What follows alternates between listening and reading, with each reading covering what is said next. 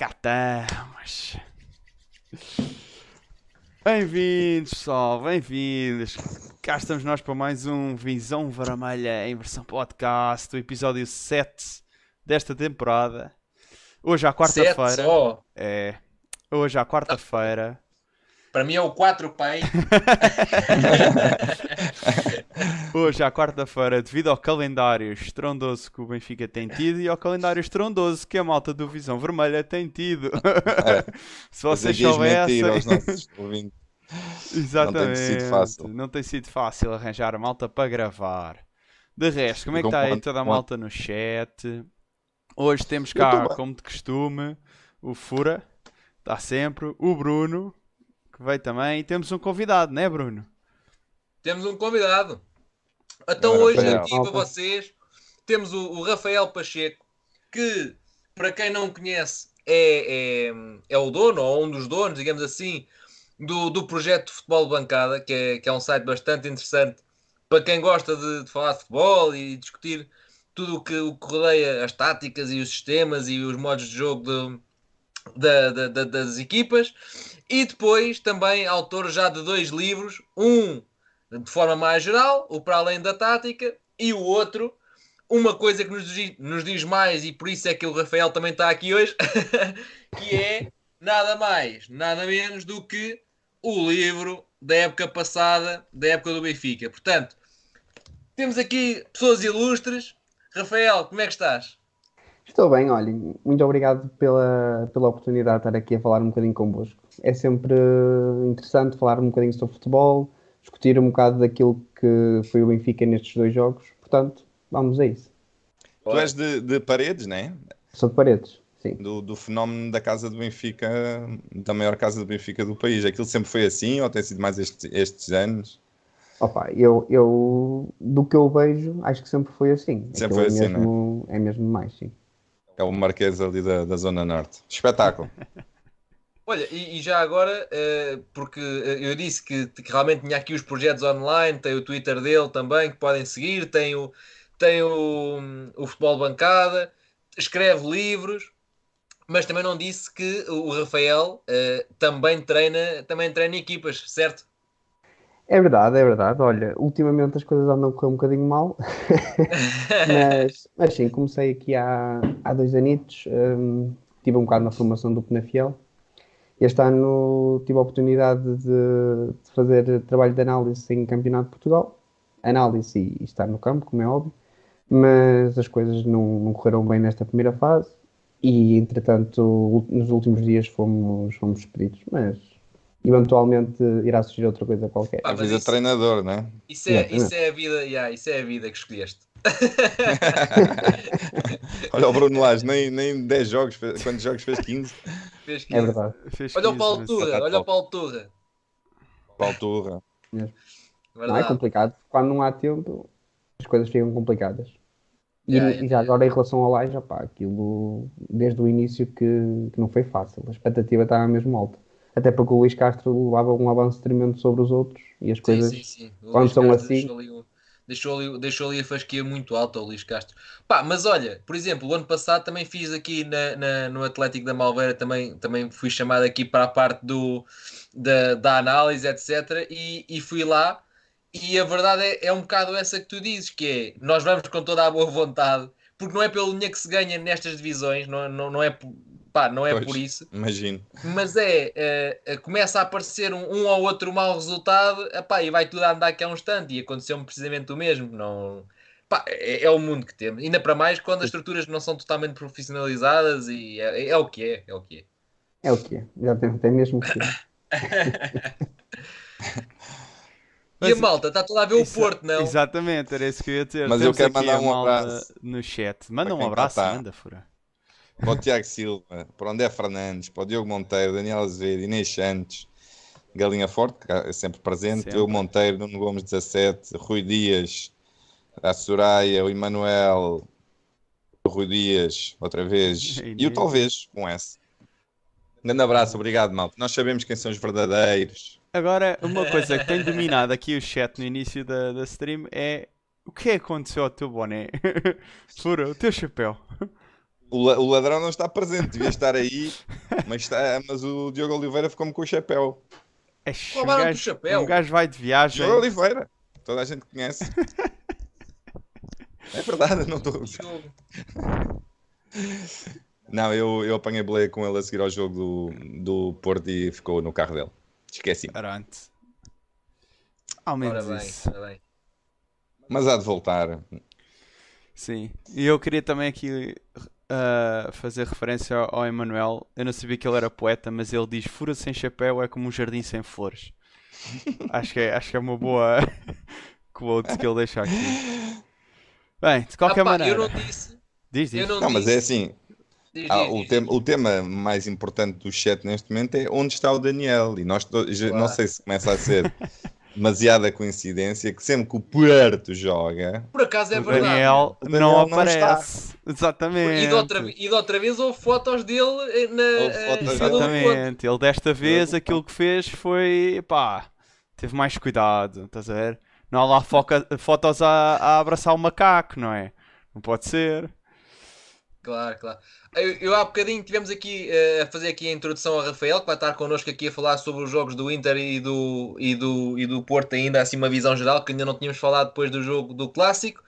Mas ahm, também quem quiser então o tal livro, durante a live de hoje, durante a live de hoje, acho que está aí uma atençãozinha especial. Portanto, qual é que é o site, Rafael? Onde é que isto se pode É comprar? isso, Bruno. Uh, basta pesquisarem por um, abancada.shop e hoje, e apenas hoje, uh, opa, vai estar a, a 15 euros no site. Pau! Portanto, se quiserem, eu gostei muito da frase. Tu, na mesma. eu acho que tu escreveste muito bem sobre o Chaves Benfica, porque é assim, quem não sabe, isto é basicamente um diário do- dos jogos. Eh, ele- o, Daniel, o Rafael foi escrevendo enquanto iam acontecendo os jogos da, da temporada. Eh, correto, Rafael? correto, correto. portanto não sabias como é que ia eh, acabar o campeonato. E a seguir aos Chaves, que toda a gente se lembra do, daquela derrota, ele escreve: eh, Não está tudo bem, mas também não está tudo mal. E eu acho que esse é um bom ponto de começarmos o Inter. É Um ponto de exatamente, exatamente. Portanto, Bela ponte, bela ponte. olha ali, aquilo foi escolhido. Isto é, isto é só para ver o nível de preparação que os elementos de Visão Vermelha dão para este podcast. Só para verem. Oi. Taremi mesmo meter um gol de bicicleta. Ah, É, não não digas que conta.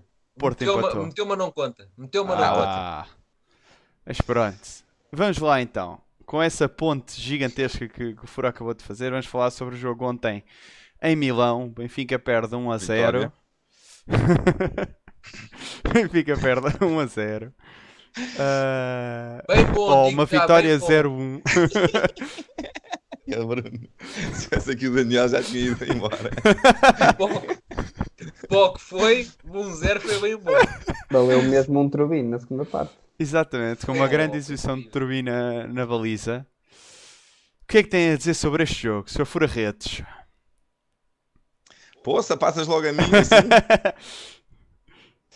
Ahm, Bora, bora, bora. Olha, hum, uma primeira parte que eu acho que eh, até conseguimos surpreender mais ou menos o, o Inter, eh, sem grande, sem nos 30 metros finais, mas acho que o, o Inzaghi não, não estava muito à espera daquele ataque sem uma referência e acho que isso até resultou, resultou pelo menos melhor do que no jogo com a Supertaça, eh, aquela primeira parte não correu assim tão bem e tinha sido mais ou menos esta a ideia de Roger Schmidt.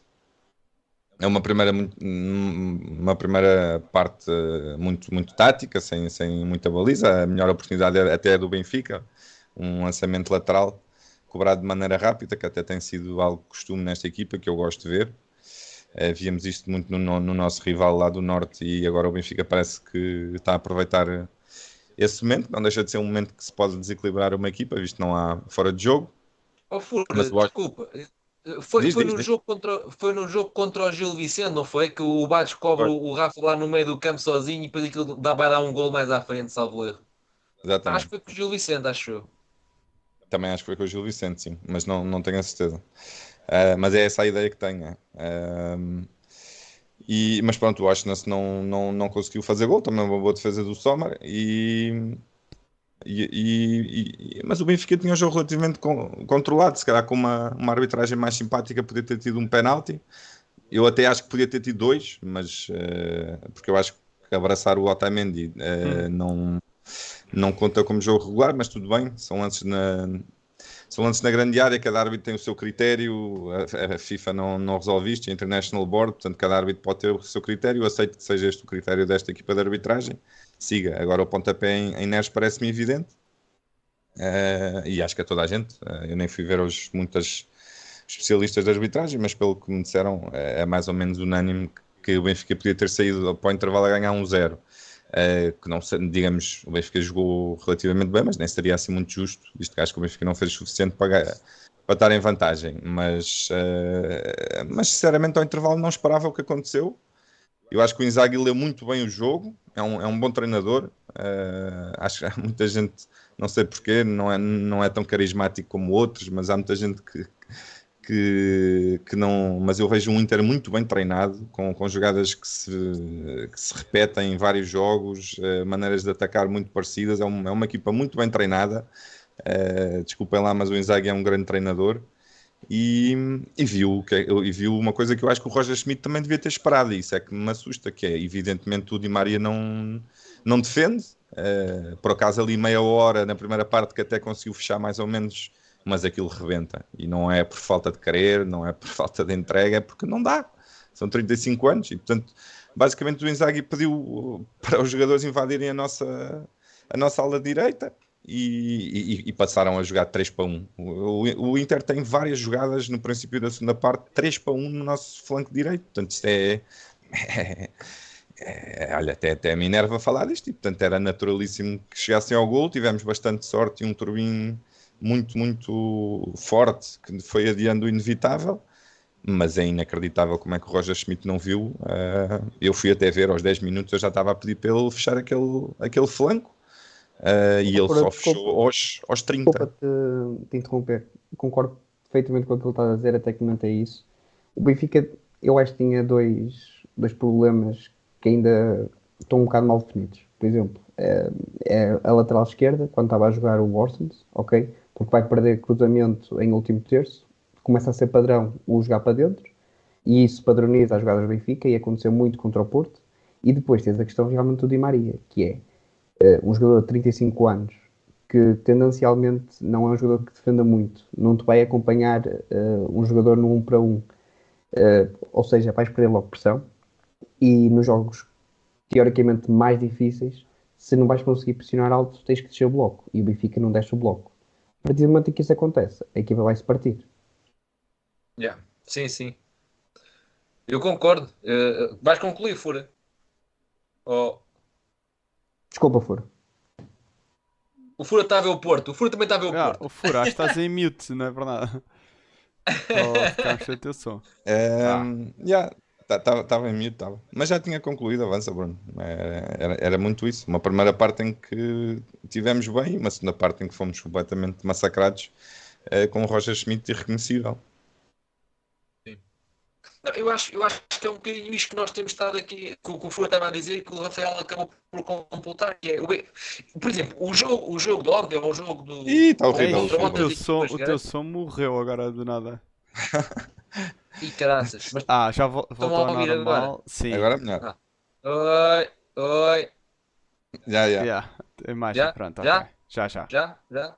Uh, é um bocadinho isto que nós estávamos aqui a falar, que é um, o Benfica, quando joga contra equipas como o Inter, os campeões principalmente, e, e, alguns jogos grandes, o Benfica não tem que pressionar. Tudo bem que a gente, nós, o Benfica tem que ser fiel ao, ao estilo de jogo que o Roger Schmidt quer implementar. E está tudo certo quanto a isso. Mas, por outro lado, não tem que ser uma pressão louca muito alta, como se faz, por exemplo, com o Gil Vicente e com o Portimonense, com todo o respeito. Pá, porque os adversários são diferentes. Uh, uh, não, não, não vale a pena ir muito por aí. E às vezes o Benfica, em vez de ser um bloco alto, ser um bloco médio, médio-alto, fazia toda a diferença, porque Pá, tudo bem, o Neres ontem até acho que teve mais ou menos uh, uh, disponível para, para esse capítulo mais defensivo, mas não é o ADN dele. O Rafa, tanto com o Porto como com o Inter, teve completamente ausente. O, o, o Di Maria, pá, há uma imagem qualquer aí a circular, não sei qual é que é o lance, mas que, o- Tomás Araújo tem três no corredor e o Di Maria está parado a olhar. Pá, é um bocado é um bocado previsível, não é? Que, que, que isto vai acontecer. E após uma primeira parte em que o Benfica até consegue equilibrar o jogo e até concordo, se calhar ali um bocadinho o, o Inter pela maneira como entrou. Pá, a verdade, a verdade é que depois na segunda parte o, o Inzaghi ajustou ao intervalo e o Roger Schmidt veio igual. E eu até percebo, repara, eu até percebo no sentido em que, ok, a primeira parte correu bem, conseguimos equilibrar, temos uma boa oportunidade para marcar, então vamos manter os- o mesmo 11 e a mesma forma porque vamos lá para dentro, assim. Correu bem, vamos lá para dentro assim. Eu percebo isto, mas por outro lado, também percebo que ao fim de 5 minutos ou ao fim de 10 minutos, com duas bolas nos ferros e uma ou duas defesas do Trubin, digo assim: espera, vou ter que mexer antes que haja um gol, porque isto está a cheirar a gol.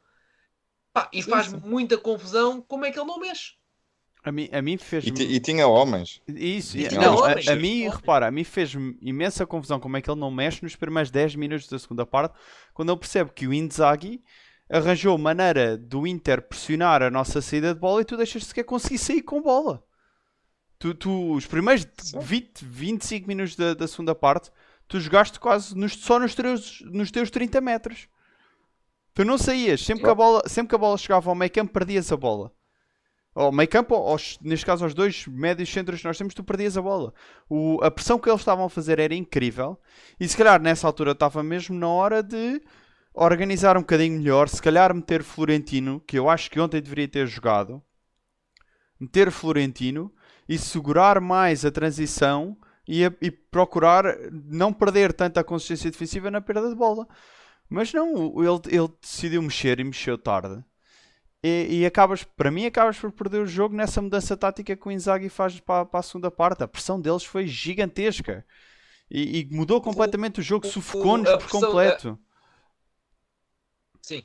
E, e a pressão deles acaba por ser uma pressão muito eficaz, mas eu nem acho que tenha sido ah, muito alta nos nossos centrais, por exemplo. Não, não, não. Eles não. bloquearam claramente foi os nossos médios. É Exatamente. estilo, o momento de atacar é aqui. É antes que eles subirem. O momento de pressionar vai ser aqui. E eliminaram completamente o Coxu do jogo, que foi o, o pior jogo que ele fez pelo Benfica, até ver. Ahm, o João Neves, opá, muito disponível, muito combativo, mas também não teve o papel ah, ah, de construtor que muitas vezes acaba por, por ir tendo. Epá, e, depois, e depois é o seguinte, que é ah, o, o Benfica precisava de ter bola Epá, e não entra, não entra, não entra um, um João Mário, por exemplo, uh, faz muita confusão porque estávamos todos a ver aquilo. Não. O Benfica precisava de critério, porque Uhum. o Benfica depois, mesmo recuperasse bola, não tinha maneira de sair, porque tinha uh, a equipa partida em duas. Uh, imagina, Neres, Rafa e Dini estavam muito longe da, da, da, prima, da, da- primeira fase de construção, estavam, estavam muito longe. E a bola não, não tinha maneira de sair dali, porque eles eliminando campo, esquece. Não há, não, pá, isto não. A não ser que batesse na frente. Mas batesse na frente podia ser uma solução se tivesse o Musa. Ou o Arthur Cabral, ou alguém que, alguém que conseguisse receber. Ou uma segunda ele- bola. Ele eventualmente até o coloca, mas o, o que se passa é que o Benfica também não teve a capacidade para ganhar as segundas bolas. O Benfica perdeu é tudo que foi duelos. Uhum. E a partir Sim, do momento sim. que tu te apercebes disso, na minha opinião, não podes colocar, por exemplo, o Chiquinho. Daí, Não, não, está, não. mais É- uma é- vez é a opção não de só- ser Florentino. Ele não só faz alterações, como as alterações que fez, para mim, não faziam muito sentido. Tu, quando, quando não estavas a conseguir sair com bola e precisavas de um avançado para meter a bola e jogar com o corpo, na minha opinião, Musa faz melhor isso que Artur Cabral. E está mais incorporado na, na equipa que Artur Cabral. Mas ele decide-se por Artur Cabral. A opção dele. Agora, Chiquinho no meio campo para substituir Cocos, que estava a ter um jogo péssimo, não faz sentido, porque Chiquinho também não é propriamente o jogador, jogador ultra trabalhador. Nem ultra acho que a ideia defen- nem, é- nem dar mais defensivo. A ideia É, é ele quis, dar ele quis ter. Yeah, ele quis ter alguém que desse posse e que desse, desse aquela, primeira, aquela primeira saída. Mas correu mal, porque eu acho que o, o jogo naquele momento, ou seja, eu percebo o que ele eu percebo o que ele quer dali, mas o jogo não estava a pedir aquilo. Por exemplo, imagina, das duas, eu acho que naquele momento em que ele faz a troca, para já já vai tarde, porque já tínhamos sofrido um gol. Pronto. Mas ah, se ele for a mexer no meio campo, opa, ah, Eu, eu, tinha, eu tinha posto o Tino, uh, porque é muito bom na forma como ocupa os espaços, é muito bom. Uh, uh, ele não, não, não ia ajudar na nossa construção, mas ia, ia conseguir ocupar mais espaço do que o Cocos estava a conseguir, ia conseguir recuperar mais bolas e talvez isso permitisse o Benfica respirar um bocadinho mais. Um, agora. Este é mais bola. É, yeah, yeah, este é mais bola, sim, acho que sim. E acho que isso era essencial naquele momento. Agora, depois de estares a perder. Um, vais reagir e reage com um jogador que, pá, ok, é, é perceptível o que ele procura, mas que não é bem aquilo que o jogo está a pedir. A mesma coisa quando entrou o Cabral, percebes? Um, eu não acho que já lá estava o Musa uh, e pôr o Cabral não é por estás a pôr mais avançados que a bola vai chegar lá à frente. Não, não é isso que vai acontecer. Sim, e o Chiquinho, ano passado, já, já teve dois jogos com este Inter e a coisa correu bastante mal. Acho que até foi aí que ele começou a perder um bocado a, a titularidade e aparece o, aparece o João Neves. Uh, portanto, não, não é. Uh, sim, correu, correu bastante mal. Eu acho que de qualquer maneira este jogo também é, é um bocado a confirmação de que vai ser muito difícil vermos o Benfica pressionante do ano passado esta temporada. Muito difícil mesmo.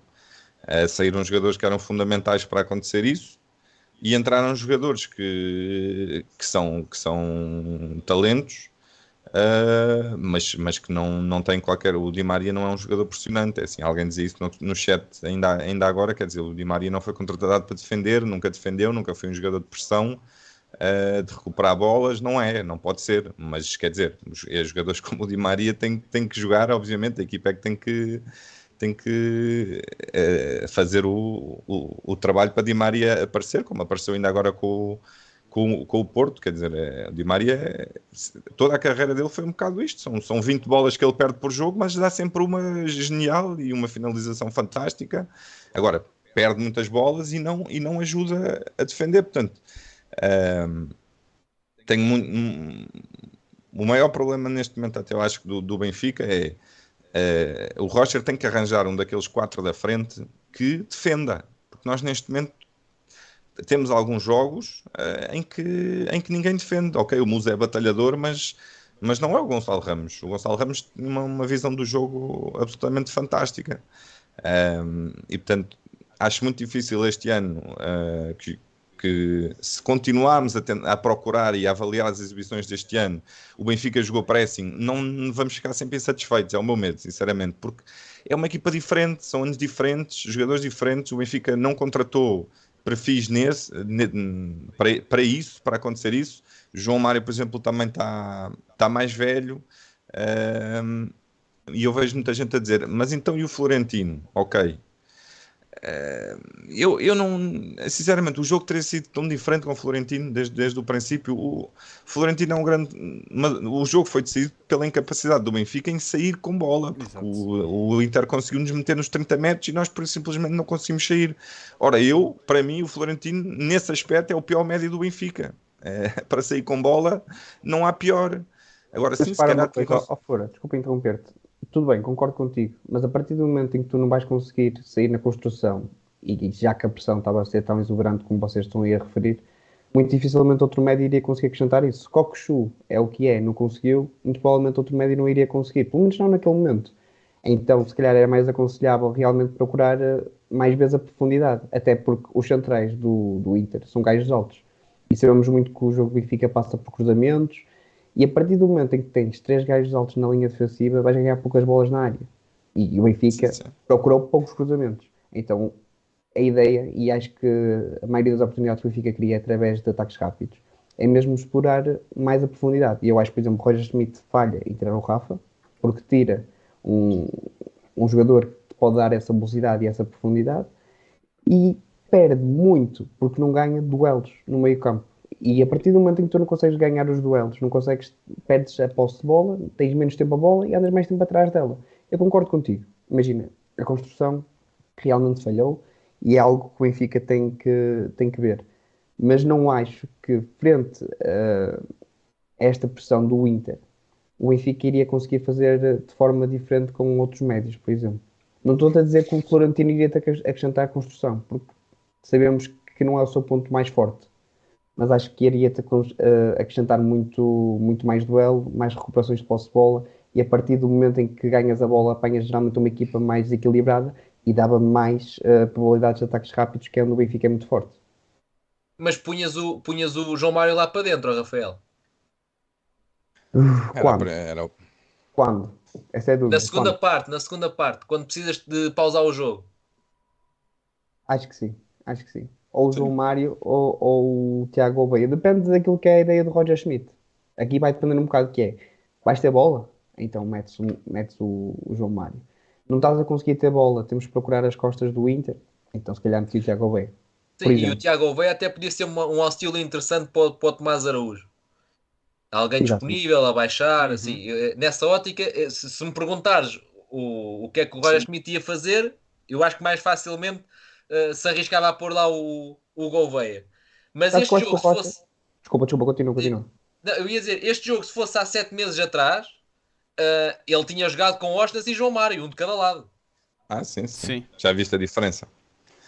E o Gonçalo Ramos, quer dizer, é, E é o uma equipa. Em, Exatamente. em termos, em termos de. Parece-me tanto esqueçam. Este ano não vai haver. eh, Um, Eu não um disse o Benfica- Ramos, eu não disse o Ramos porque já não está cá e os outros estão. Foi só por causa Claro. disso. Sim, mas. eh, eh, E, e o, que, que é- é, o que é que Exatamente. vocês diriam à possibilidade de, no, no futuro, visto que até há, recentemente ele não estava disponível, de jogarmos com Guedes na frente? Como falso avançado? Essencialmente, sim. Ele ajudaria na pressão, seria se calhar o membro que descia mais para pressionar no meio campo também e para ajudar na defesa e deixava aquilo que parece agora ser o 11 para os jogos importantes de Roger Schmidt, o Neres, Di Maria e Rafa, mais libertos na frente, sendo ele o membro que se calhar carregava a bola e ajudava a construção. Rodrigo, eu acho que até gostava de responder isso. Imagina, eu acho que o problema não está no avançado, apesar de fazer muita diferença. Concordo totalmente com o Fura quando diz que o Ramos era fundamental, até Sim. porque ele tinha mesmo conhecimento tático que as pessoas não têm bem noção. As pessoas olhavam para os golos, mas aquilo que ele acrescentava no momento da pressão, no momento de dar coberturas aos jogadores quando iam pressionar, era, era, era demais. É um sonho de avançado para qualquer treinador que queira pressionar alto. E era fundamental no, no modelo Roger Schmidt. E tu sentes essa falta. Mas eu acho que os pontos que o Benfica, se realmente quer ser uma equipa pressionante, o que eu acho que não vai ser, totalmente de acordo com o Fura, não vai conseguir ser a partir do momento em que tem o Di Maria, porque vai perder um homem para pressionar. Uh, o que está a perder é realmente a falta de um, de um Florentino e a falta de um, de um ala que consiga pressionar. Esses são os dois primeiros pontos. Porque uh, o Benfica ganhava muitas, mas mesmo muitas bolas em, no corredor central, porque o Florentino recuperava muito alto. Dava-te aquela falsa sensação de que o médio conseguia rodar e a partir do momento daí ganhava a bola. E tu podes dizer que o João Neves ganha-te muitos duelos, mas não podes dizer que é, por exemplo, o Florentino. Não, não, posição- não, não, não. Não. Isso, isso não vale a pena. Isso, eu percebo a decisão tática dele de jogar com o Coxo e com o João Neves porque acabam por ser dois jogadores que carregam melhor a bola, que circulam melhor a bola e acabas por ter um, centro do campo muito mais ofensivo e não depende só de um jogador para distribuir jogo. Mas nestes jogos eu tenho que, eu tenho que dar a mão à palmatória e eu que não sou o maior fã de Florentino, a Florentino tem que jogar. Porque a capacidade de pressão dele e principalmente as dobras que ele dá aos, aos defesas laterais devido ao Di Maria não descer ou o Neres nem sempre descer ajuda muito o Benfica a crescer dentro de campo e a ganhar posição dentro de campo. E a verdade é que notou-se com o Inter que as nossas aulas pareciam autoestradas. E, e nota-se, eh, se não me engano, há uma imagem do jogo, por acaso não tenho essa imagem aqui, mas acho, lembro-me de ver no Twitter que há uma imagem do jogo, ah, se não me engano, do golo, que ahm, quando eles recuperam a bola, tu tens os quatro da frente, vá, todos para lá da linha da bola e nenhum deles recupera. E o Coxo no gol vem a passo para defender. E estar a defender-se constantemente com 5 sem um médio defensivo torna-se muito complicado. Não, é, acho- é assim, ele- eles não, têm, eles não têm perfil para isto, esquece. Pois é Estes isso. jogos para nós esta época vão ser, vão ser infernais. Eu, eu, eu olho, olho, por exemplo, este ano para o jogo do Dragão com muito mais preocupação do que olhava o ano passado, porque acho, que- acho que- que não. Ou o Roger eh, mete o fato de macaco e, e ganha alguns inimigos no, no balneário e, vai ter que montar uma equipa a sério para irmos jogar ao Dragão, vai ser muito complicado. Eh, e, e- é assim, eu estava a puxar um pouco esta história que não vamos ter a equipa pressionante porque me parece um Benfica eh, muito mais eh, este ano, muito mais necessitado do individualismo e, de- das- e da- da técnica e da, eh, portanto, do talento de cada jogador do, do coletivo. Ora bem, assim, isto não é uma crítica, não é? Eu sei que para pessoas como o Daniel, uh, que, só, que só entendem Olha o, que ele vai ver isto. Olha que ele vai ver Não, não, é, é mesmo para ele ver, porque, porque realmente mete-me um pouco de impressão. Parece-me parece que só há uma maneira de ganhar jogos de futebol e assim, eu estou naquela idade, uh, já a ficar sem cabelo, que eu não quero saber da nota artística, Bruno. Na sério, eu não vou para a cama, eu vou para a cama contente com vitórias, com vitórias, um 0, 2, 1, adoro. Um, e, e, e, portanto, o que acontece é que nesta competição o Benfica tem muitas dificuldades e não é por acaso que equipas com Jonas e Gaetan e outras anteriores que tinham grandes avançados mas que obviamente não, não faziam trabalho defensivo, nunca foram longe na Champions. Não, não é por acaso, é assim, nós, mas por outro lado, acho que temos muito mais hipóteses de, de não quebrar este campeonato. E acho que o, os resultados estão, estão a crescer no campeonato exatamente porque no, no, no, na nossa liga esta, esta magia que nós temos na frente, este talento que temos na frente, vai fazer a diferença uh, até o final do campeonato. Agora, na Champions não dá. Na Champions tu só vais longe com, Sim, com uma equipe. É, é... É. E depois, por cima, dar tiro, é dar tiros nos pés. Ou seja, uh, uh, eu, eu, acho que a gente até pode fazer uma boa Champions com este plantel, uh, a jogar da maneira que está, porque há aqui coisas que eu não percebo muito bem, que é, ainda não percebi muito bem se a ideia é fazer como o ano passado a pressão alta e ainda não conseguimos realmente efetivar essa pressão, porque ainda não me lembro. O Benfica há espaços, há certos minutos, principalmente... Bem, em Portimão. Em Portimão, viu-se ali um... um Sem o Di Maria, por coincidência. Exato Sim, viu-se ali uma ou outra coisa do ano passado, mas foi o único jogo. Portanto, eu ainda não percebi se o Roger Smith está a tentar adaptar estes novos jogadores ao modelo antigo, mesmo sabendo que não há as características ideais, ou se realmente está à procura de um modelo ainda que funcione, só que ainda não o conseguiu encontrar. Ainda estou aqui neste meio termo porque realmente as coisas não estão a funcionar. E nós vemos isso seja com o Portimonense quando eles fazem o primeiro gol, seja, seja com, com um, o Guimarães em casa que eles entram e têm logo uma, uma ocasião de perigo antes de nós fazermos o gol. Pá, os outros jogos todos. Uh, ainda não há uma exibição, um jogo de início ao fim, que, que digamos assim, é pá, sim senhor, um jogo à Benfica, tal e qual como no ano passado, Roger Ball, pá, dominamos, espetáculo. Ainda não há. E eu não percebi, pronto, ainda não percebi, uh, até porque, pá, na minha cabeça fazia sentido uh, ele dizer assim: realmente, pá, o Neres está numa forma do diabo, vou ter que pôr o Neres. É pá, mas o Di Maria também resolve os jogos todos, vou ter que pôr o Di Maria. Aí, pá, mas olha o arranque do Rafa, também não o posso sentar. E depois ele diz assim: yeah, mas o Tino vai para o banco. É pá, isto, eh, numa equipa que lá está, como tu estavas a dizer, numa equipa que lá está. Uh, uh, com o foco uh, defensivo e de pressão e reação à perda e tudo isso, faz muita confusão ele sentar o Tino mais do que nunca, porque parece que agora até o Chiquinho está à frente dele e não é por causa deste jogo. O Chiquinho tem entrado quase sempre. Pá, faz-me confusão. Mas pronto, ontem o, jogo acaba também por ser marcado por uma arbitragem uh, um bocadinho inclinada, se calhar, para o lado do Inter, na minha opinião. Houve quem fosse um bocadinho mais extremo e dissesse que o campo não estava inclinado, estava completamente na vertical. Uh, mas há um lance acima de todos que marca um bocadinho o, o jogo. Uh, isto ainda durante a primeira parte. Uh, certo? É uma falta que seria para penalti na área do Inter, penalti a favor do Benfica, e a falta sobre Neres que acaba depois por dar um pontapé de baliza porque o Neres é o, o, o, último jogador a tocar na bola. Quais são as vossas opiniões? Bruno? Olha, eu acho que não há aqui muito a falar sobre este lance, ou seja, um, isto aqui é, é um penalti claro. Uh, é difícil, é uma jogada rápida, ele vem, vem longe, etc. Pá, percebo isso tudo, uh, o VAR tem que chamar. Mas depois também acho que e, e, e, acho que o Benfica não é de agora. Eu, eu não sou a favor de, de, simular ou provocar penaltis, nada disso. Acho que estamos aqui para jogar. Mas acho que o Benfica nestes momentos tem que ser uma equipa um bocadinho mais madura e forçar o árbitro a parar o jogo, epá, fazer ali um bocado de sarrabulho, porque o VAR vai ter que intervir. A gente não pode continuar a jogar como se nada fosse Sim. depois daquilo acontecer. Um, eu, por outro eu, eu lado... também pensei isso, Bruno, mas, mas é um lance difícil porque acho que a maior parte da equipa não vê, pá, porque ele está um bocado tapado. Um, Pois, não, sim, não sei sim, se. sim, sim. É, é- é- é- tinha que ser o, tinha que ser o VAR, tinha que ser o VAR a, a chamar. E o próprio Neres, ficando sentado só assim a olhar com cara de tão, também não ajuda. Agora, hum, ta- acho que fica mal, acho que fica mal, e isto não é relativo à arbitragem, mas relativo ao Roger Schmidt, uh, ir como quase que justificando que ah, a partir deste momento o jogo é diferente. Toda a gente sabe, se a bola entrasse depois ia ser diferente, mas acho que não é elegante, ou acho que não é um, um, acho que lhe fica mal uh, ir tentar não muda nada, desculpar. não? Eh, Exato. Eu acho que fica mal tentar usar este lance como, como desculpa para, para um resultado que depois veio a ser o que foi e podia ser muito mais.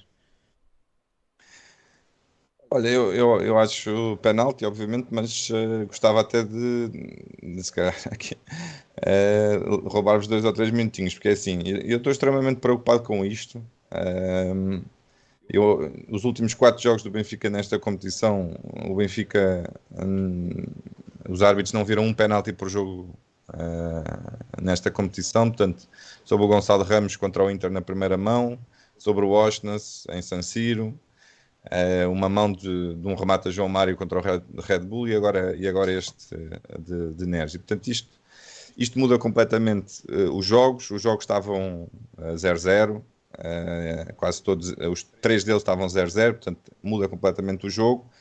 Eh, o Roger podia ter ido para o intervalo, eh, neste caso, completamente, eh, se calhar até tinha feito eh, substituições para defender esse 1-0. Uh, muda completamente o jogo, eu estou de acordo com o Roger, uh, mas acho que não era preciso ele dizer, porque toda a gente viu e nós precisávamos era se calhar outras, desta, de outras respostas ali, nisso concordo com o Bruno. Agora, muito preocupado uh, com o que é uma clara, um claro interesse da UEFA de fazer uma Superliga sem, sem haver uma Superliga e, portanto, vejo claramente uma necessidade de ajudar os clubes por trás da Superliga para não haver muito mais barulho. E isto é uma grande merda, pá, desculpem lá o, o português, porque ah, o futebol, a Liga dos Campeões tem, tem piada por, por nós vemos resultados completamente, por vemos as equipas uh, uh, gigantes a, a, sofrer, a serem eliminadas e, e pá, se vão fazer a Superliga, pá, façam a Superliga, vão para a vidinha deles, juntem-se os 10, joguem uns com os outros, roubem os que quiserem, porque eu tenho a certeza que o povo vai continuar a ver a Liga dos Campeões, mas tenho a certeza tenho a certeza, a sério. É, claro que a Superliga vai ser sempre uma coisa mediática, mas a Liga dos Campeões não vai, não vai morrer agora. Percebo que a UEFA não vai querer isso, porque é muito, é muito dinheiro ter certos clubes aqui. Agora, por amor de Deus, é assim, é, eu percebo também alguma frustração do Roger Schmidt quando olha para isto, e pá, e outra vez. E é assim, eu lembro-me que em San Siro ele já tinha falado com toda a razão da, da arbitragem. Volta ao mesmo estádio, então, mas o que é que temos aqui? Quer dizer, o, o, o, os gajos da, da, Superliga, além de já terem o dinheiro todo, ainda jogam com 15. A sério, muito preocupado e acho que isto também deve ter alguma reflexão do Benfica, porque andamos a investir aqui imenso, imenso do nossos recursos e da nossa forma física nesta competição, para chegarmos a uns quartos de final e já sabemos, sempre que o Benfica chegou aos quartos de final foi roubado. Foi roubado, sempre. Posso, tenho os lances todos guardados e tudo. Desde 2006 com, com o Barcelona do Ronaldinho, que, que não, não, não, dá. A partir daquele momento não dá para passar.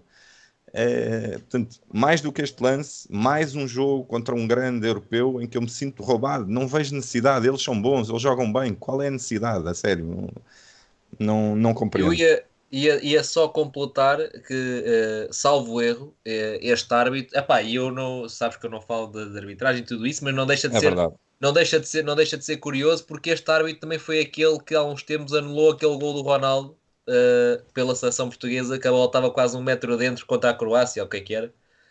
E, uh, sim, é assim, a o- República o- Checa, mas sim. Ou a República Checa, ou assim, uma, Sim, foi uma sim. coisa assim. O sim. jogo em que o Ronaldo atira com a braçadeira para o chão e tudo mais. Sim, e, sim. e- sim, que a bola entrou e depois não foi Uhum. assinalado. Pronto, foi, era este o árbitro também. Já para não dizer Uso- também, que, desculpa Fura, que tanto o árbitro como o VAR eram holandeses, que curiosamente é uma das ligas que está diretamente a competir connosco por aqueles lugares ah, na Champions que recebem os dois diretos ou um direto ou etc. Sim, é assim, houve muita malta a entrar, a entrar agora, eu percebo, estava a ver o jogo, malta, nós tivemos meia hora a falar sobre os problemas do Roger Schmidt, ninguém está aqui a desculpar a derrota de Exatamente. ontem com o penalti. Nós, né, desculpem lá, mas chegaram tarde, não, não Exatamente. estejam aí a partir, a partir lenha de fora. Tem Ah, que puxar atrás, tem que puxar atrás na. Puxar na- atrás, na faz favor. Tem Agora, na é evidente que o penalti muda o jogo, pá, Exatamente. desculpem. Pá, não querem ver isso, eh, desculpem lá, mas estão errados, porque muda o jogo e é um penalti escandaloso, tem que ser assinalado. É a minha opinião, pelo menos. Rafael, Foi a qual é a Sérvia, era tua. contra É da Sérvia, Sérvia, pronto. Rafael, qual é a tua opinião sobre o lance e sobre o estado, neste caso, da arbitragem no geral? Opa, eu acho que eu não sou árbitro, mas acho que há um toque evidente. Tira-lhe o pé de apoio. Se reparares, o Neres toca na bola em esforço. Para mim não me parece haver muitas dúvidas, mas por alguma razão não, não viro, não entro naquilo que o, que o Fura disse, porque pronto, é muito mais abrangente. Mas para mim, para mim é, parece-me penalti, sim. Pronto. Mas claro, o Roger não. Eu acho que ele não, eu não vi a, conferência dele, mas não sei se ele se desculpou com isso ou não. Ele não se Eh, desculpou, é assim, é, é verdade, ele não se desculpou. Ele falou desse, e portanto, ele ao falar isso sabe que toda a gente vai pagar aí, mas ele, ele não é que ele tenha. Ele, Era isso que eu ia ele- dizer. A comunicação social vai sempre pegar naquilo que vai falar de arbitragem Exatamente. porque sabe que é só conteúdo que as pessoas mais vão consumir, que mais vão comentar e depois vai haver estes comentários que é já se está a justificar com, com Uhum. o penalti que não houve, quando perde justifica com a arbitragem. Mas a, Já mas a não costuma acontecer isto com o verdade. Benfica e acontece com qualquer outro clube. Exatamente. Mas a verdade é que com isto o Roger se- conseguiu se olhar aquilo que queria, que é o foco virar-se para a arbitragem e pelo facto de ele se estar a desculpar com a arbitragem, mas ninguém fala da, da exibição paupérrima que o Benfica fez, não é? Sim, e de algumas exibições individuais. Na segunda parte, Eu principalmente. Sim, sim, sim. Eu acho que Segunda já, já, foi, já no, contra o Futebol Clube Porto, mesmo quando é jogadores, eh, a minha sensação é que o Benfica faz um mau jogo. Mesmo já contra 10, o Benfica acaba para mim a fazer um, um mau jogo para aquilo que eu acho que são as expectativas eh, de um Benfica, como está reforçado este ano, eh, contra um Futebol Clube Porto com 10 jogadores, com menos um jogador. Se não se consegue superiorizar com o Futebol Clube Porto com menos 10, e atenção que eu tive a ver um bocado da estatística, e o Benfica acho que tem 80% de 80% de posse de bola na segunda parte, mas isso não significa domínio. Ou pelo menos eu quando vi o jogo não senti, porque senti que o Porto conseguia marcar a qualquer momento. Mas já lá A vamos, qualquer Rafael, momento. espera lá. Não, é, Ainda tem, não. ainda tem coisas para falar do Inter.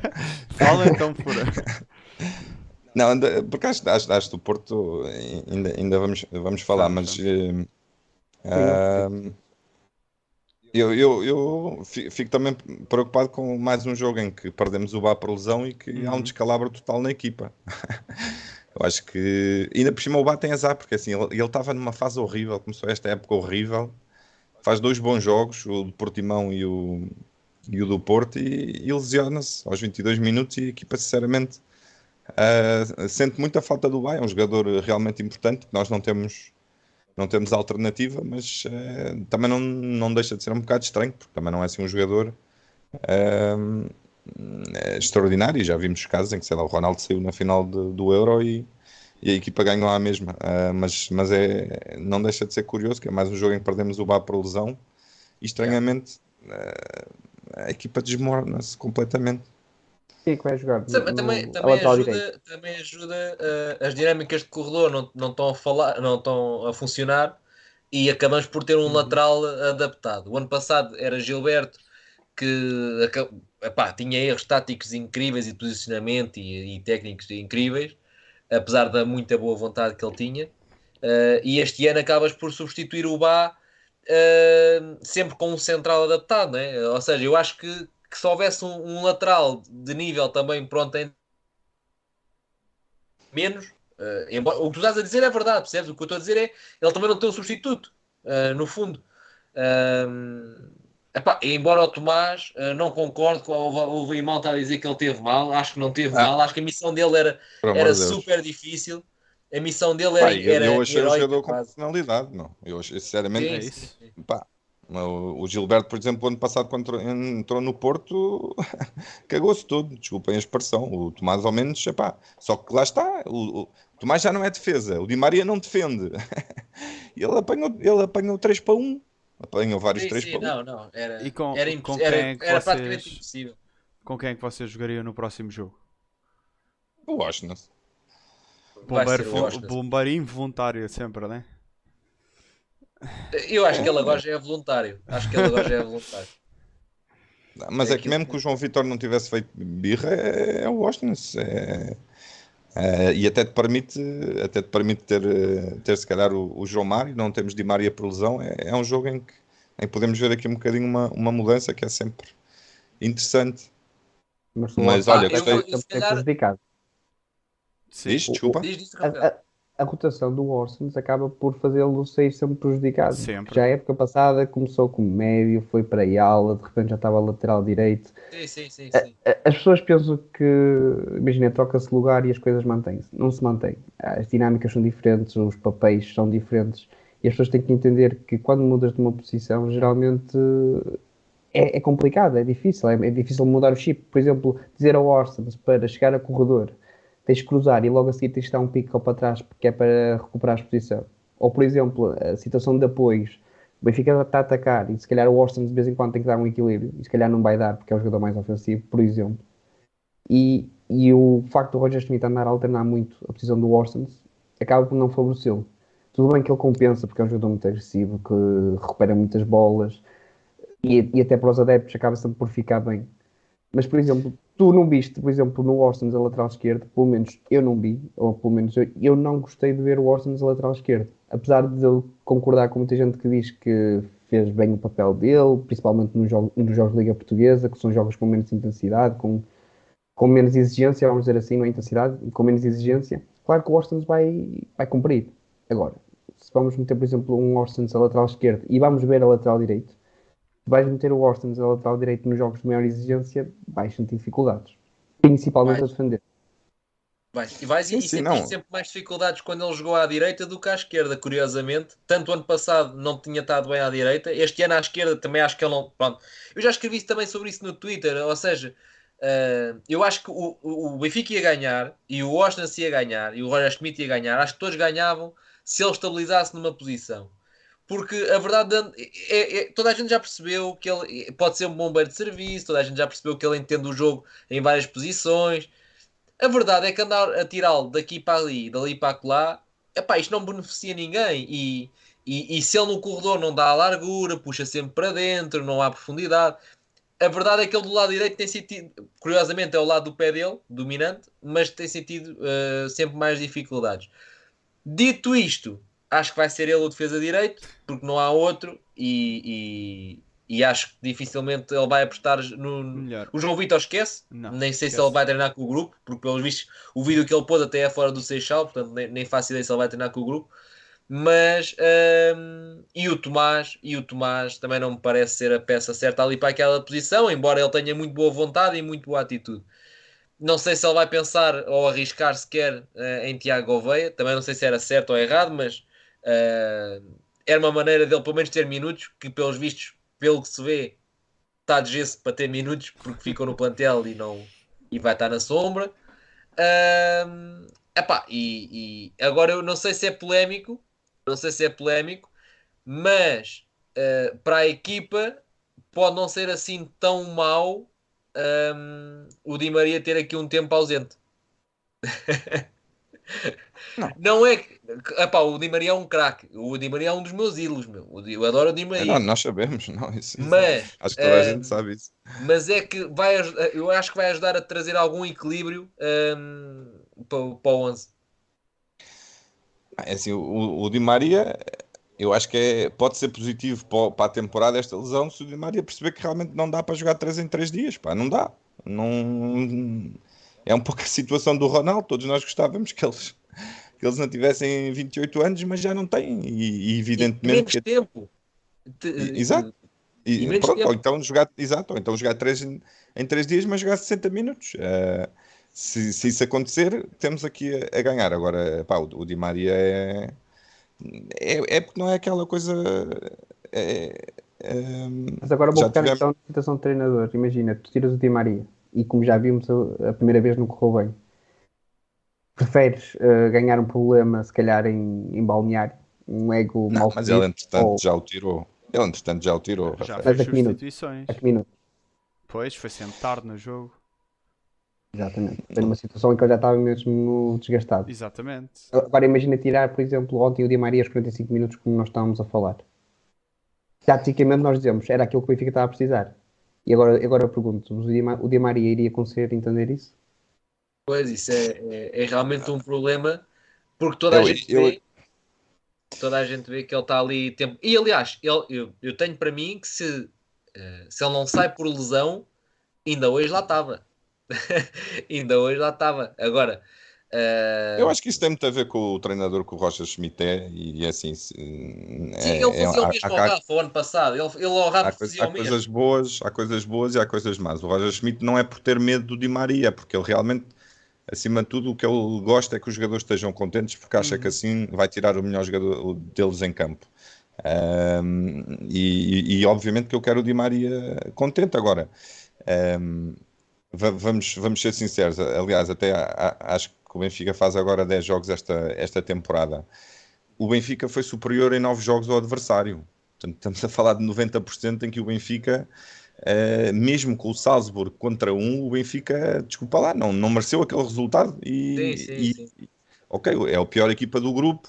No Bessa então nem falo, o Benfica foi claramente superior ao Boa Vista, um resultado super injusto. Acho que provavelmente o resultado mais eh, zebra, como dizem os nossos amigos brasileiros deste, deste campeonato.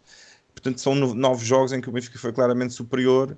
O jogo do Inter eh, nunca seria onde o Benfica ia conseguir a, a qualificação. Pá, não esqueçam lá o que fizemos ano passado ao PSG. É uma equipa. PSG provavelmente era a pior equipa para o PSG apanhar. Era um Benfica como o Benfica jogava o ano passado. É lógico que fica muito difícil para o PSG jogar com uma equipa pressionante daquelas. Não, a, a malta tem que ter noção que isto é muito por encaixes. O Benfica encaixa muito bem no PSG, encaixa muito mal no Inter, muito Uhum. mal mesmo. em tudo, nem, nem- até na tática de três centrais, mas em tudo o resto. O, o- o Inter tem 11, 11 cavalões, 11 jogadores com golo. É uma equipa Oh, fura. muito difícil. Tem uma equipa alta, tem uma equipa forte. Portanto, este, jogo, apanhar- este, este jogo era dado. Desculpem lá, o problema até agora é o jogo do Salzburg, porque Exatamente. este jogo não era aqui que o Benfica ia fazer qualificação nenhuma. Nem era aqui que o Benfica ia arrancar para uma época extraordinária. Só quem não vê o Inter é que pode achar que o Benfica ia ganhar a Sim. San Siro. Ah, eu, não, eu nunca achei que íamos lá ganhar. Sim, era difícil, era. Ahm, o, que é que eu ia- o que é que eu te ia dizer? Ah, ah, é verdade. Ahm, quando tu falaste do Inter e dos três centrais, tu vais apanhar isso com, com o Sporting.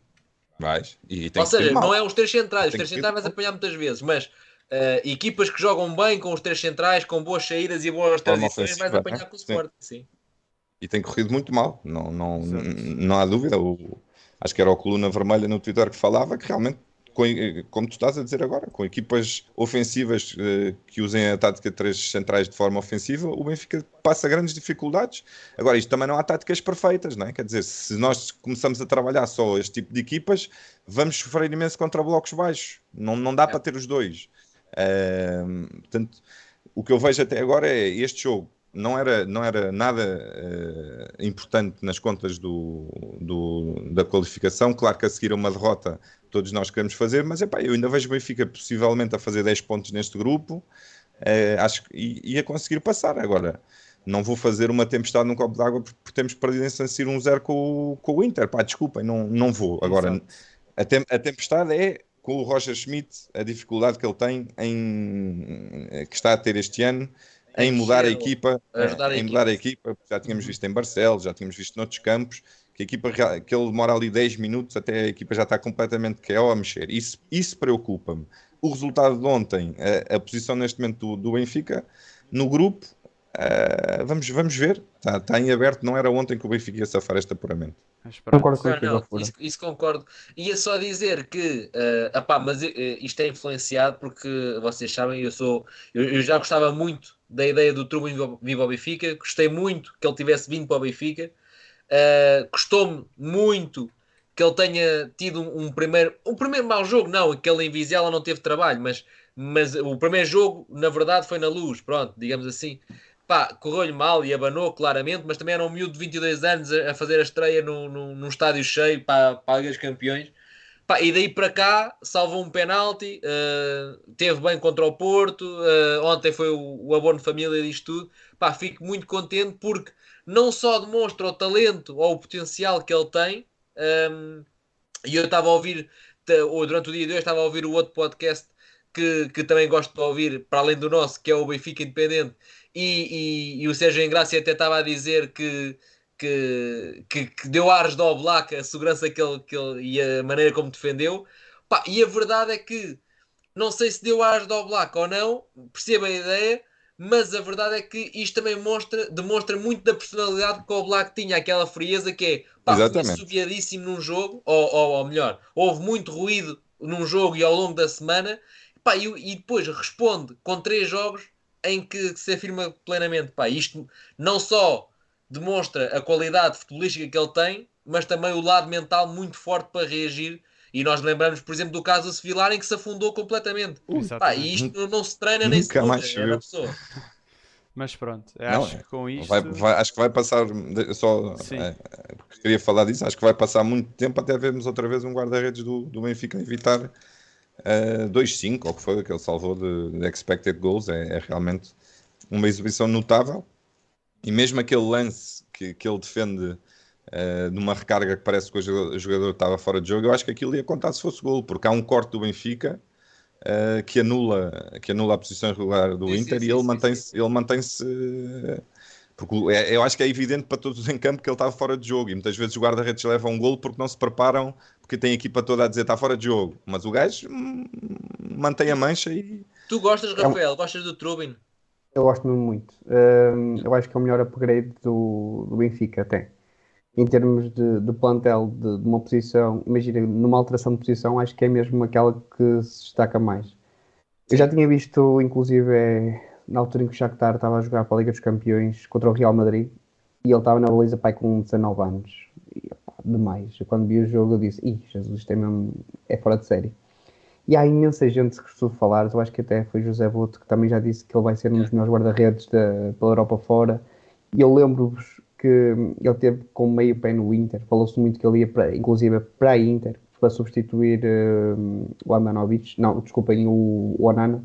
O Onana. Para substituir o Onana e eu até pensei, epá, foi isto realmente faz ele... sentido, tem características parecidas, é um guarda-redes super alto. Pá. Eu, muito honestamente, eu acho que vai ser um dos melhores guarda-redes a passar aqui na, na Europa e acho que muito dificilmente vai continuar muito tempo, Sim. vai fazer muitas épocas no Benfica. Sim. Porque é um guarda-redes novo, é um guarda-redes alto, tem um bom jogo de pés, tem todas as características para ir para um Ele tem lá um passe. Ele tem lá um passe na segunda parte. Não me lembro se é na, se é na, na, eu, até, eu até comentei, acho que no nosso grupo do WhatsApp. Pá, tem lá um passe tenso que a bola vem tipo para a área dele, o gajo pau para o outro lado. A bola vai tensinha, parecia um míssil e vai cair tipo na linha lateral e estava lá o Washington. E, e estava bem, bem apertado, esse, como estás a dizer. longos já não é o primeiro que ele faz. Ele já em Portimão fez um sim, sim, e sim, com o Porto volta a fazer. Incrível. Ele é ótimo a meter esse passo longo para as alas e a esticar muito o jogo do Benfica. Isso é incrível. Mas este, este e é muito forte nas saídas. E, sim, e é muito forte a sair entre os postos. Quer dizer, qualquer, qualquer 90% dos guarda-redes na liga sofrem penalti naquele lance com o Taremi uh, em que ele sai e só toca na bola. Ele não estica o, o, segundo braço sequer, fica junto ao corpo e ele só rouba a bola e deixa o Taremi fazer o espetáculo dele. Não, mas é, é, é, é gosto, gosto bastante, é pá, mas gostei muito. Aliás, lá está, do jogador eu gostava, não conhecia o lado mental, mas a, a resposta que ele dá à, à, adversidade do primeiro jogo é, é brutal. Sim. Bem, sendo assim, acho que está tudo sobre o Inter e sobre o jogo do Inter. Podemos, acho que então, assim passar ao segundo jogo da semana, o jogo, jogo que já aconteceu na sexta-feira, mas que nós ainda não tivemos a oportunidade de falar. E que, pelo visto, é assim, o jogo ontem foi mau, mas também não está tudo mal. Vencemos em casa ao Porto, a segunda vitória seguida ao Porto desde 2018, se não me engano. Uh, vencemos... Não, não, não. Segunda vitória seguida desde 2010. Desde 2010 não ganhámos dois jogos seguidos ao Porto? Uhum. Ok, eu acho que tinha visto no Twitter algo. 2018 não, era 2018 em casa. era ah, em casa, em casa uma vitóriazinha em casa. Okay. Ganhaste com um gol do Seferovic. Right. Desde aí nunca mais tinhas ganho em casa um jogo. Assim sendo, ganhas 1 a 0 depois do Porto estar uh, a jogar com 10 desde à volta dos 30 minutos de jogo, se não me engano. Uh, num lance que deixou muitas dúvidas para, para o lado do, do norte, para, para, o lado de quem vê bola, não, ninguém teve dúvidas. Uh, quais são as vossas opiniões sobre o jogo? E acho que temos que começar pelo Rafael, que já tinhas dado ali uma iniciação há bocado. Barbaramente cortado. É assim, eu sou do Norte, mas, mas acho que hum, o lance.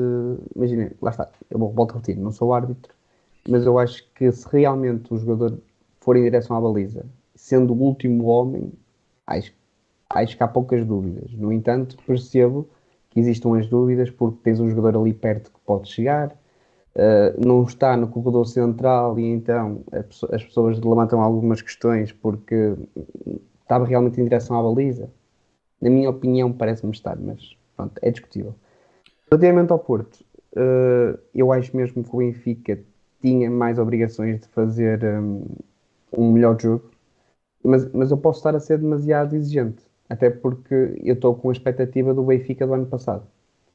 Eu, eu fui o primeiro a dizer que não esperava que o Benfica deste ano tivesse tanta qualidade como o ano passado, até porque os adversários já, já iam conhecer. Mas o grande problema é que o Benfica não tem muitas coisas que o ano passado tinha. E apesar de ter contratado jogadores de, de nome mundial, como o Cocochu, o Di Maria, eu acho que primeiramente tem que estar a equipa antes das individualidades. E acho que o Benfica está menos equipa este ano do que estava, do que estava o ano passado. Depois, mesmo diretamente sobre o Fogo Porto, acho que Roger Schmidt tem que ter uma exigência diferente contra uma equipa que está a jogar com, com menos um jogador. Mesmo sendo o Porto, mesmo havendo respeito, uh, a pressão tem de ser mais alta a equipa está a jogar com menos 10 e o Porto consegue ser confortável na primeira parte. Acho isso um bocado displicente, um bocado, vamos dizer assim. Acho. Imagina, eu sei que os problemas estão evidentemente na pressão. Já falámos sobre isto para aí 15, 20 minutos. É óbvio, há problemas na pressão. Mas contra uma equipa que está a jogar com 10 jogadores, é impensável não pegar, por exemplo, ao homem em pontapé de baliza. Na minha opinião. Contra uma equipa que está a jogar com, com menos um jogador. Mas como é, ser, vai... ao, como é, que tu pedes isso ao Di Maria, ao Neres e ao Rafa, Rafael? Tu não podes pedir isso àqueles três homens, meu. Não podes. Tu achas que não? O Rafa, o ano passado, não, não fazia isso? Muito pouco. O, o Gonçalo Ramos fazia três quartos do trabalho. O Rafa. O, Rafa... o Benfica tem, tem, tem duas posições. O Benfica tem duas posições do ano passado. Tem a primeira, da primeira fase da época, que é quando dá o espetáculo todo, que é quando as pessoas ficam maravilhadas com o Benfica. O Enzo. E tem, mas, mas eu acho que nem é tanto Enzo. E tem uma segunda, uma segunda parte da época em que o Roger percebe que a equipa está a ficar muito desgastada dessa pressão e opta por outra. No início era quase um homem a homem e depois deixa de ser. Um, lá está, como consequência yeah. desse, desse desgaste. E se reparares, há uma diferença da primeira parte da época para a segunda. Já falámos também aqui. Se chama Florentino. E uh, o Enzo, se tu se reparares nos jogos do Enzo, o Enzo não era o primeiro homem a pressionar. Quem ia pressionar não. lá frente era o Florentino. O Enzo era um equilíbrio. Era, o Florentino era sempre o mais subido. Uhum. Sim. Exatamente. Não, jogava, não. jogavam muito por, por zona. Quando era de um lado, era, era um que ia e o outro recuava, e na outra, no outro lado era o outro que ia e o outro recuava. Uh, imagina, o Di Maria, concordo contigo. Uh, lá está, e o Benfica vai ser sempre diferente por causa disso.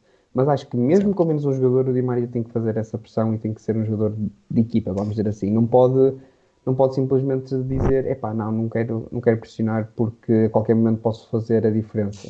Acho que não está. Eu, eu acho que houve eu, eu percebo o que estás a dizer e, e acho a leitura perfeita, só que eu acho que, que não é, essa leitura não é correta para o jogo inteiro. Eu acho que ela é correta uh, dos 19 minutos aos, 40, aos 45 minutos. O, o Fábio Cardoso é lógico que na VAR, portanto, estamos a falar aos 25 minutos, é que o jogo se calhar reata, mas os 25 uhum. minutos aos 45 minutos, o Benfica não, te, não teve bem. Mas no princípio da segunda parte, o Benfica tem 3, 4 bolas na cara do Diogo Costa, que eu acho que é o, o homem do jogo. Não sei se é o homem.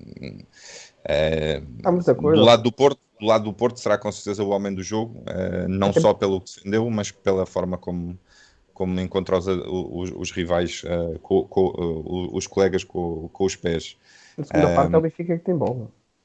Não, e, e, sobretudo, e, sobretudo, tem bola criando oportunidades de golo. O Benfica, o, a, a, segunda parte do Benfica é, acho que é, que é muito interessante. Agora, o, eu acho que aconteceu na primeira parte não tem nada a ver com o Roger Schmidt. Eu acho que os jogadores, acho eu, é, mas aí sem, sem certeza absoluta, portanto, posso, posso estar aqui enganado.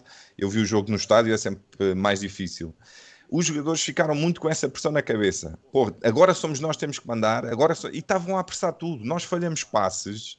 Isso, isso, é um problema individual, não tem nada a ver com o treinador. Quer dizer, se o Rafa não consegue meter a bola a 5 metros do, do, do, no Neres, é um, é um problema que não tem nada a ver com o treinador, né? Quer dizer, o Benfica começou a apressar tudo, nessa, nessa, entrou muito no chip do Benfica. Um, a cena temos que ir rápido, temos que marcar, estamos com mais um, é hoje que vamos, vamos eh, enterrar estes gajos. E isso entrou muito na cabeça do, dos jogadores. Eu percebo que os adeptos sintam isso, e quem, quem está fora, mas isso é a pior coisa que pode acontecer a, a, quem está a jogar futebol. E aí, e por isso é que eu acho que algumas críticas ao, ao, Jorge, ao, ao Roger Schmidt neste, neste jogo são muito uh, injustas, porque há um Benfica completamente transfigurado que vem para a segunda parte e tem completamente do dedo do treinador. Mas Ele basicamente aí... disse Amigos, calma, vocês estão a jogar contra mais 10. Di Maria, se faz favor, encostas à linha direita. Neres, encostas à linha esquerda, vamos abrir, vamos esticar o Porto e vamos, e vamos marcar gol. E foi o que aconteceu. Mas aí, é, ah. isso é uma coisa que eu já tinha reparado o ano passado e este ano tornou-se ainda mais evidente, que é, em certos momentos, principalmente no início dos jogos, o Benfica parece uma equipa muito unidimensional.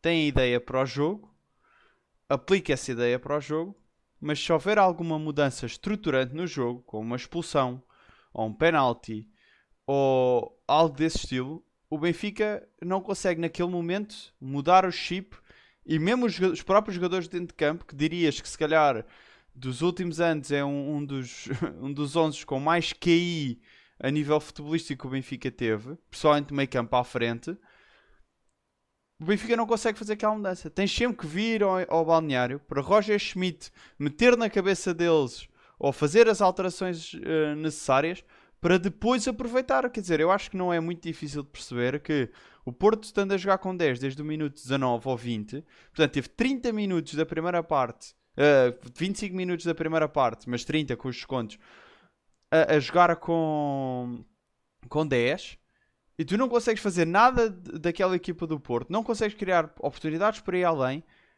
quando, quando se pedia exatamente isso, quer dizer, eu estou a jogar com 10 malta, calma, posse de bola, abrir o jogo, vamos cansá-los, vamos fazê-los correr e as oportunidades vão aparecer. Mas não, o Benfica insiste na transição rápida, insiste no, no, no jogo partido com o Porto, que era exatamente o que o Porto queria naquela altura. Eu não sei, Bruno, o que é que tu, qual é a tua opinião? Opa, olha, uh, uh, eu acho que claramente eu gostei da mensagem inicial. Um, vamos esquecer toda a parte do sistema tático e se funciona Sim. ou se não funciona. Gostei muito de ter um treinador que chegou ao jogo do Porto em casa e disse assim: amigos, vamos com os melhores. Uhum. Pronto. Isto é uma mensagem que passa para o grupo, enquanto equipa, do estilo: é pá, espera aí, pela primeira vez não estamos com medo, não estamos aqui a arranjar sistemas e não sei o quê para prevenir porque é o Porto. Pronto. E para os adeptos também passa, dos aí pá, hoje vamos com tudo, ganda maluco. Pronto, ok. Há uma parte inicial, mais mental do que prática, que eu acho que ele teve bem.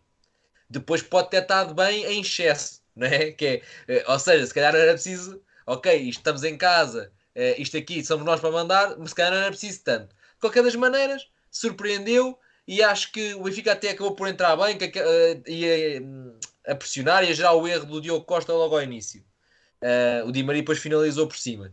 O Porto depois conseguiu ajustar, o Sérgio Conceição no campo epá, é, é, é um estratega nato e, e, a gente gosta ou não do feitio dele, mas a verdade é que ele é muito bom a ajustar-se aos adversários pá, e corrigiu rapidamente e o Porto começou a crescer para cima do, do Benfica até ao momento da expulsão. Pá, a expulsão depois é, é, é, é, um momento marcante porque o Porto, apesar de ter as melhores oportunidades daqui em diante, o Porto, apesar de uh, uh, ser muito organizado e continuar a, a, a, dificultar a vida ao Benfica, está tudo certo, mas toda a gente sabe que eles também não iam aguentar aquele ritmo durante pois. o resto do tempo. Era impossível. Mas isto estava tudo certo se eu achasse o seguinte, que é, ok, o Benfica sabia disso e andou ali a, a, esperar que o Porto rebentasse. E não me pareceu isso. E acho que não pareceu a ninguém, não é? Ou seja, não funcionou. O Benfica estava com muitas bolas longas sem necessidade. Estava a perder imensas bolas sem necessidade. Quando realmente tinha uh, um a mais. E, e, e, não, e, não, e não estava a funcionar. Diz, diz. Não, não, não, não, continua, continua. Uh, agora, acho que há um jogo totalmente diferente depois do intervalo. E aí, sabe cá, estava aqui a criticar a segunda parte do Inter e Roger ter mexido, etc, etc, etc. Acho que há um oposto a esse jogo, que é o jogo do Porto, em que depois do intervalo o Schmidt ajusta bem a equipa, a equipa veio mais pressionando, conseguiu acertar melhor a pressão uh, à saída do Porto. O Porto, naturalmente, epá, isso não, não acho que tenha sido o Benfica, acho que é uma opção claramente da equipa. Baixou as linhas, juntou, tirou o espaço entre linhas, como é normal, estava com um a menos. Claro que uh, quanto menos que tivesse que correr, melhor, por isso uh, encostou um bloco mais baixo. Isso acho normal. E o Benfica começou a ter oportunidades, umas atrás das outras, porque não só melhorou, como o Porto estava mais atrás e as oportunidades sucederam-se. Cheirava a golo, uh, acabou por acontecer. E depois a segunda parte acho que é, é praticamente toda do Benfica, não foi aspecto, não foi, não foi esmagar, não foi, não foi nada disso. O Porto depois ainda tentou nos últimos 5 minutos, por aí, uh, subir, mas o Benfica controlou sempre. Acho que as substituições do, do Roger Schmidt até acabaram por fazer sentido uh, nesse jogo, até com a entrada do Irasek e tudo isso, porque o Porto também estava a refrescar os alas deles. Pá, e, e, e, acho que nesse jogo a segunda parte é, é um trabalho uh, de Roger Schmidt que, que, que, tem que dar o mérito, porque se, se falei mal, lá está, uh, contra o Inter, também tem que falar bem contra o Porto, porque ele ajustou bem ao intervalo.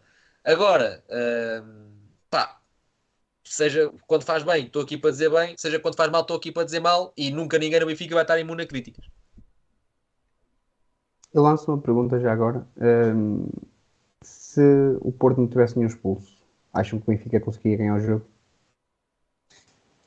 Acho que sim, ah, ganhou, ganhou, ganhou da Supertaça. É verdade, é verdade. Mas pronto, acham, que, acham que o Benfica iria passar dificuldades ou não? Dos primeiros 20 e tal minutos que tiveram sem uma expulsão, o que é que acharam? Não, acho que o Benfica ia sofrer. Eu acho que o Benfica ia, ia sofrer, não é sofrer um gol, atenção. Ou podia acontecer até sofrer um gol, mas o Benfica ia sofrer porque o, o Porto estava com clara superioridade no meio campo e acho que o Benfica ia ter, ia ter dificuldades até tendo em conta o jogo que o Benfica estava a procurar fazer, uh, procurando em excesso as bolas na profundidade uh, e não estavam a sair. E acho que uh, um dos méritos da escolha de Di Maria e Neres é que passas a ter em campo jogadores que num lance resolvem um jogo, ok, a nível individual sim. e por exemplo, o lance da expulsão... E o Neres resolveu também, não é? Sim, o Maria resolve sim. com o gol, o Neres resolve na expulsão. Claro, o, o lance do Neres, a, a forma como o Coxu faz o passe com o pé esquerdo, porque já sabemos que ele usa os dois passos, mas a forma como o Neres a chegar e deixa a correr e não a recebe, deixa o Fábio Cardoso logo para trás no lance. O Fábio Cardoso naquele momento é batido e o Neres nem toca na bola. Sim, sim. Pá, e isso é um sim. pormenor, é um pormenor técnico, digamos assim, do, do, do Neres.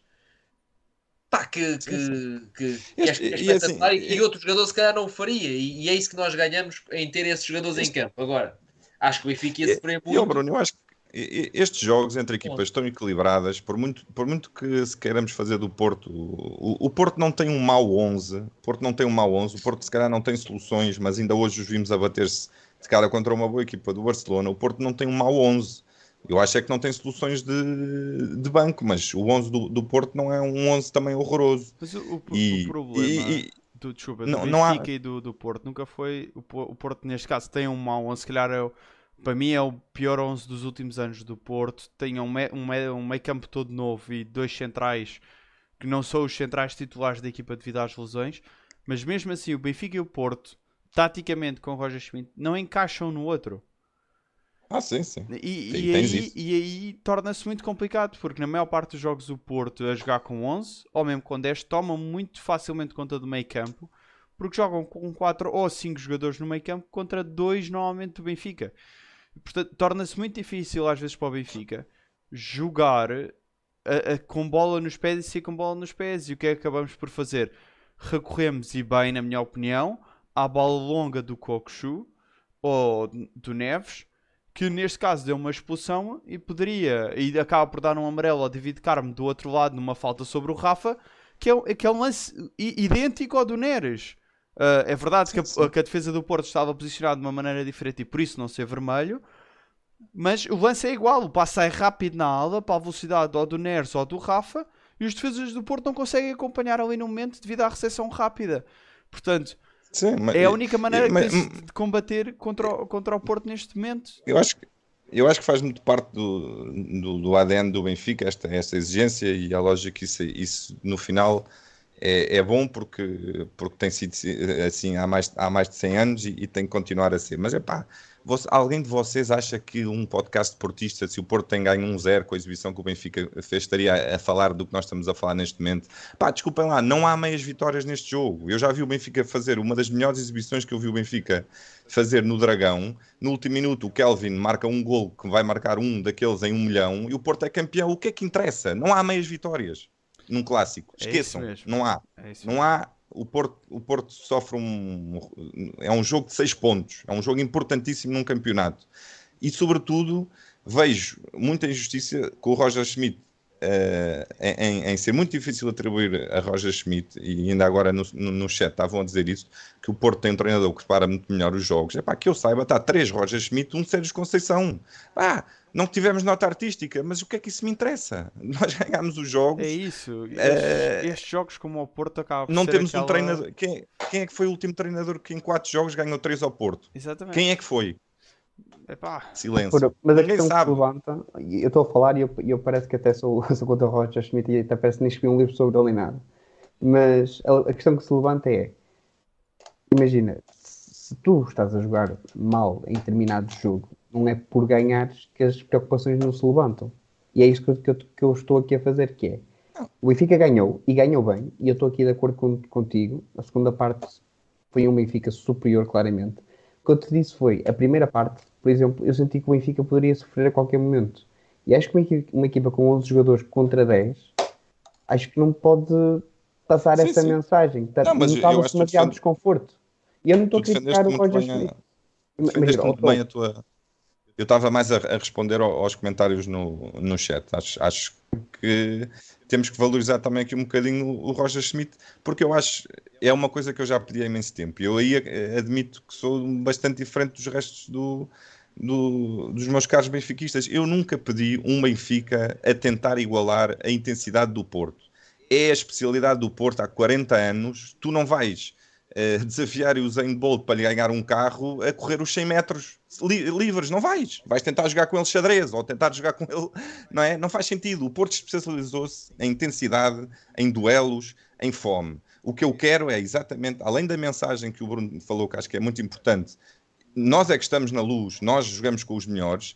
Há também uma clara eh, eh, ideia de Roger Schmidt que é nós com os jogadores tecnicistas contra uma equipa que vai querer morder, morder, morder, morder, vamos sacar vermelhos. É verdade, em quatro jogos, no intervalo, o- o- em dois deles o Porto já estava com menos um. Isto não é coincidência, isto é claramente o Roger a dizer: deixem-nos morder, deixem-nos errar, deixem-nos um bocado provar o próprio veneno deles. E eu acho isto porque eu pedi isto durante anos. Eu nunca fui naquela cantiga contra o Porto. Temos que entrar como eles. É pá, não. Vamos perder. Eles são melhores nisso do que nós. Qual é o mal em admitir isso? Temos é que ser inteligentes. tens Temos que é que entrar, tentar que usar vontade. isso contra eles. Tens que entrar com vontade de querer ganhar, mas de maneira inteligente. Inteligente, frio. Não, sempre. era, nunca era o que entrar. eu estava a tentar dizer. É assim: eh, diz-se muito que, que as finais não, não se jogam, as finais ganham-se. E os jogos contra o Porto têm que ser. Tu tens que entrar no jogo com a ideia de ganhar o jogo e não de lutar mano a mano com o Porto. E de, tu tens mesmo que utilizar todas as tuas armas contra uma equipa que sabes que vai pressionar muito em cima, que sabes que vai, que vai lutar ah, por tudo e que quando já não tiver força, ganha força pelo ódio que nos têm a nós. Portanto, não vale a pena entrar na, na coisa de que queremos bater-nos frente a frente com eles e vamos entrar na tática deles e andar ali a correr e a comer relva. Às vezes não vale a pena, vale mais jogar de maneira inteligente e vencê-los no jogo deles e no, na man- através da maneira como eles abordam o jogo. Eu acho que é, é- normalmente é a maneira mais eficaz de bater o Porto. Não, Agora, eu sem acho- dúvida, eu, eu concordo contigo, Rafael. Aquela meia hora do Benfica é má, mas, Exatamente. mas em, em 90 minutos acho que, acho que o Benfica acaba por ser um justo vencedor. Claro Mas sim. aquela meia hora é preocupante, sim. Sim, acaba por ser um, bocado uh, uma falta de ideias, uma falta de critério no passe, a a bater na frente, sem, sem necessidade nenhuma, estava-se com um a mais não... Decisões individuais ridículas. Temos Sim, decisões sim, individuais não- nessa meia não- hora que Pá, não, não houve, não houve nexo, não houve nexo nenhum. E, e eu acho que também, epá, e concordo, e aí concordo em parte que eh, no campo, no, no jogo, no jogo, eh, eh, o, o, o, o, Sérgio Conceição é, é, é um estratega, ou seja, e é isso que se nota mais, é isso que se nota mais, digamos, quando se compara, ou quando dizem que é melhor que o Roger Schmidt, ou o que quer que seja, É Eu acho que é um bocado isso. Na É, adaptação é. ao adversário. Até porque o É, Roger não gosta de se adaptar. É, É eu acho que é nesse sentido. Porque tu vês o Porto que joga hoje com o Barcelona e encaixa perfeitamente no Barcelona, joga com o Benfica e vai explorar os pontos fracos do Benfica, joga com o Sporting e vai tentar isso. Pronto, e, e o que notas é que o Roger Schmidt não se adapta a ninguém, mas isso, ou seja, mas isso- eu, não, eu não vejo isso como uma fraqueza, isso é assumido pelo próprio. Isso é, isso é assumido que é, amigos, eu jogo sempre igual. E depois ele corrige ao intervalo. Pá, mas isso, ou seja, vai-nos custar, eh, vai, vai- fazer a equipa sofrer algumas vezes. Vai. Mas isso é, um- é, é a maneira como ele tem de viver o futebol, é é a maneira dele, dele e aliás, é dos treinadores alemães de ter uma filosofia e vão com aquilo e, e, e mantém. Não é só os alemães, atenção. Os, os Não, não, não melhores é. treinadores vão com, vão com as suas ideias até ao fim.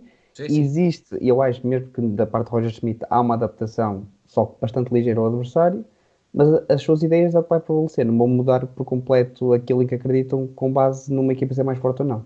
Sim, Guardiola, Zerbi, estou-te a dar exemplos de treinadores que privilegiam a posse, podemos falar de Simeone. Geralmente, quem tem as ideias mais fixas, geralmente costumam ter mais resultados a longo prazo. Sim. Yeah, Sim, yeah, yeah, é concordo. verdade. De Zerbi, por acaso, que foi treinador do Trubin. Portanto,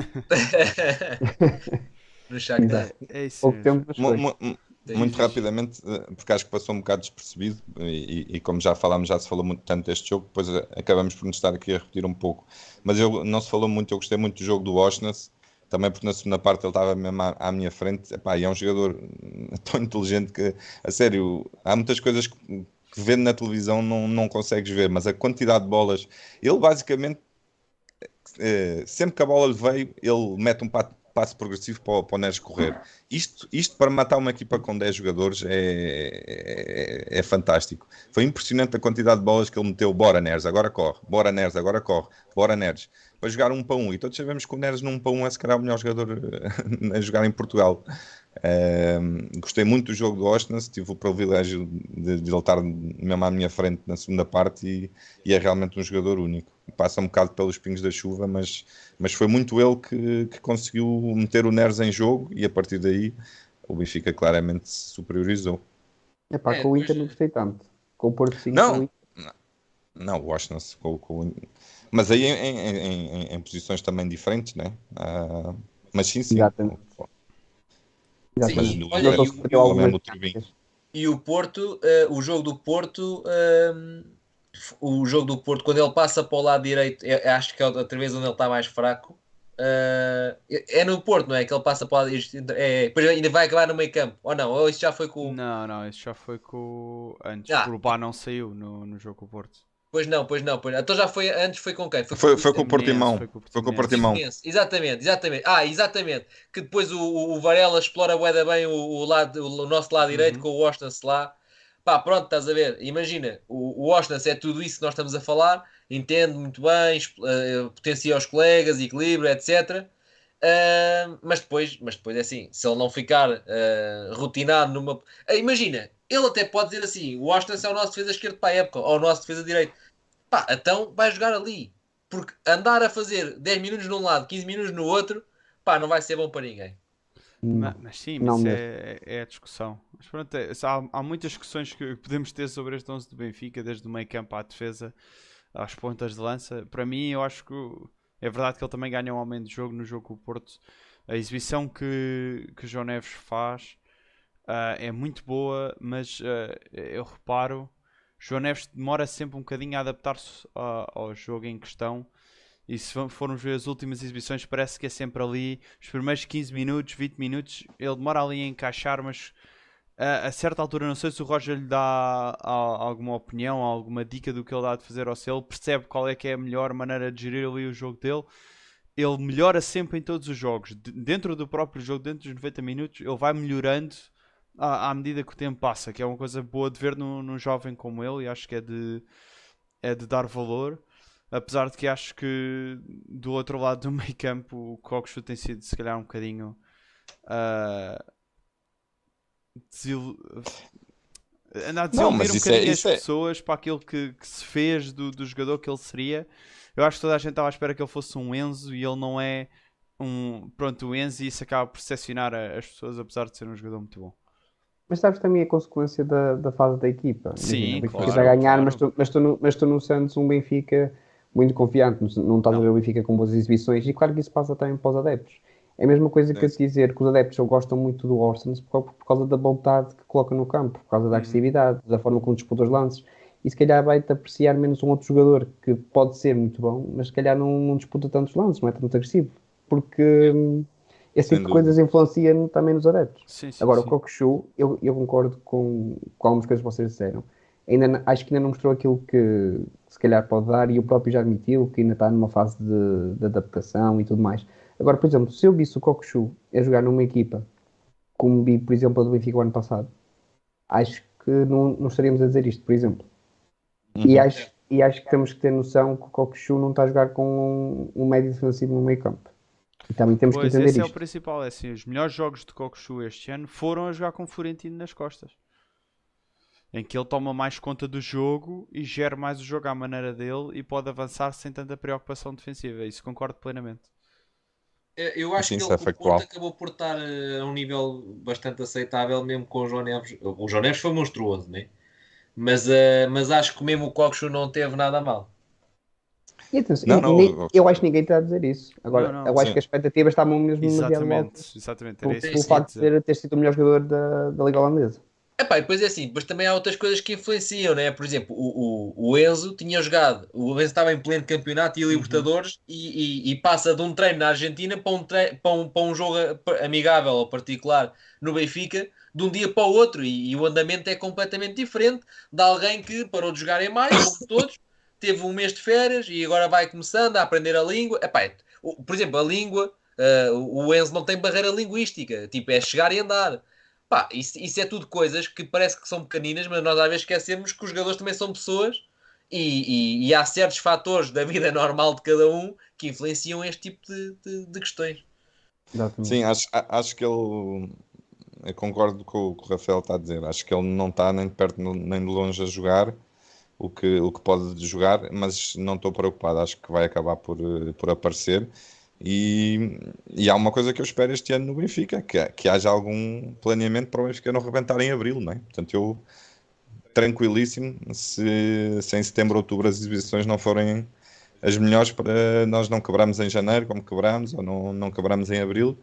Uh, sei que isto também não funciona assim desta forma, uh, não é assim também tão linear, mas, mas é evidente que, que uh, podemos, podemos ter um Cockchu ainda um bocadinho em adaptação para, para espero eu, e acho que vai acontecer isso. Uh, está muito mais dominante em fevereiro, março, abril. Yeah, yeah, yeah. Mas pronto, É João Vitor? é- que- querem falar? Eu ia agora dar a oportunidade ao Rafael de apresentar o seu livro. Nós Ah, já livro? falámos. Então vamos Ah. ao livro. Ah, mas podemos continuar, malta, é tranquilo. Não, não, Não, eu, não, eu, eu dava vamos porque eu aproveitar queria. que agora está aqui a malta. Vamos aproveitar que está Exatamente, aqui a malta. exatamente.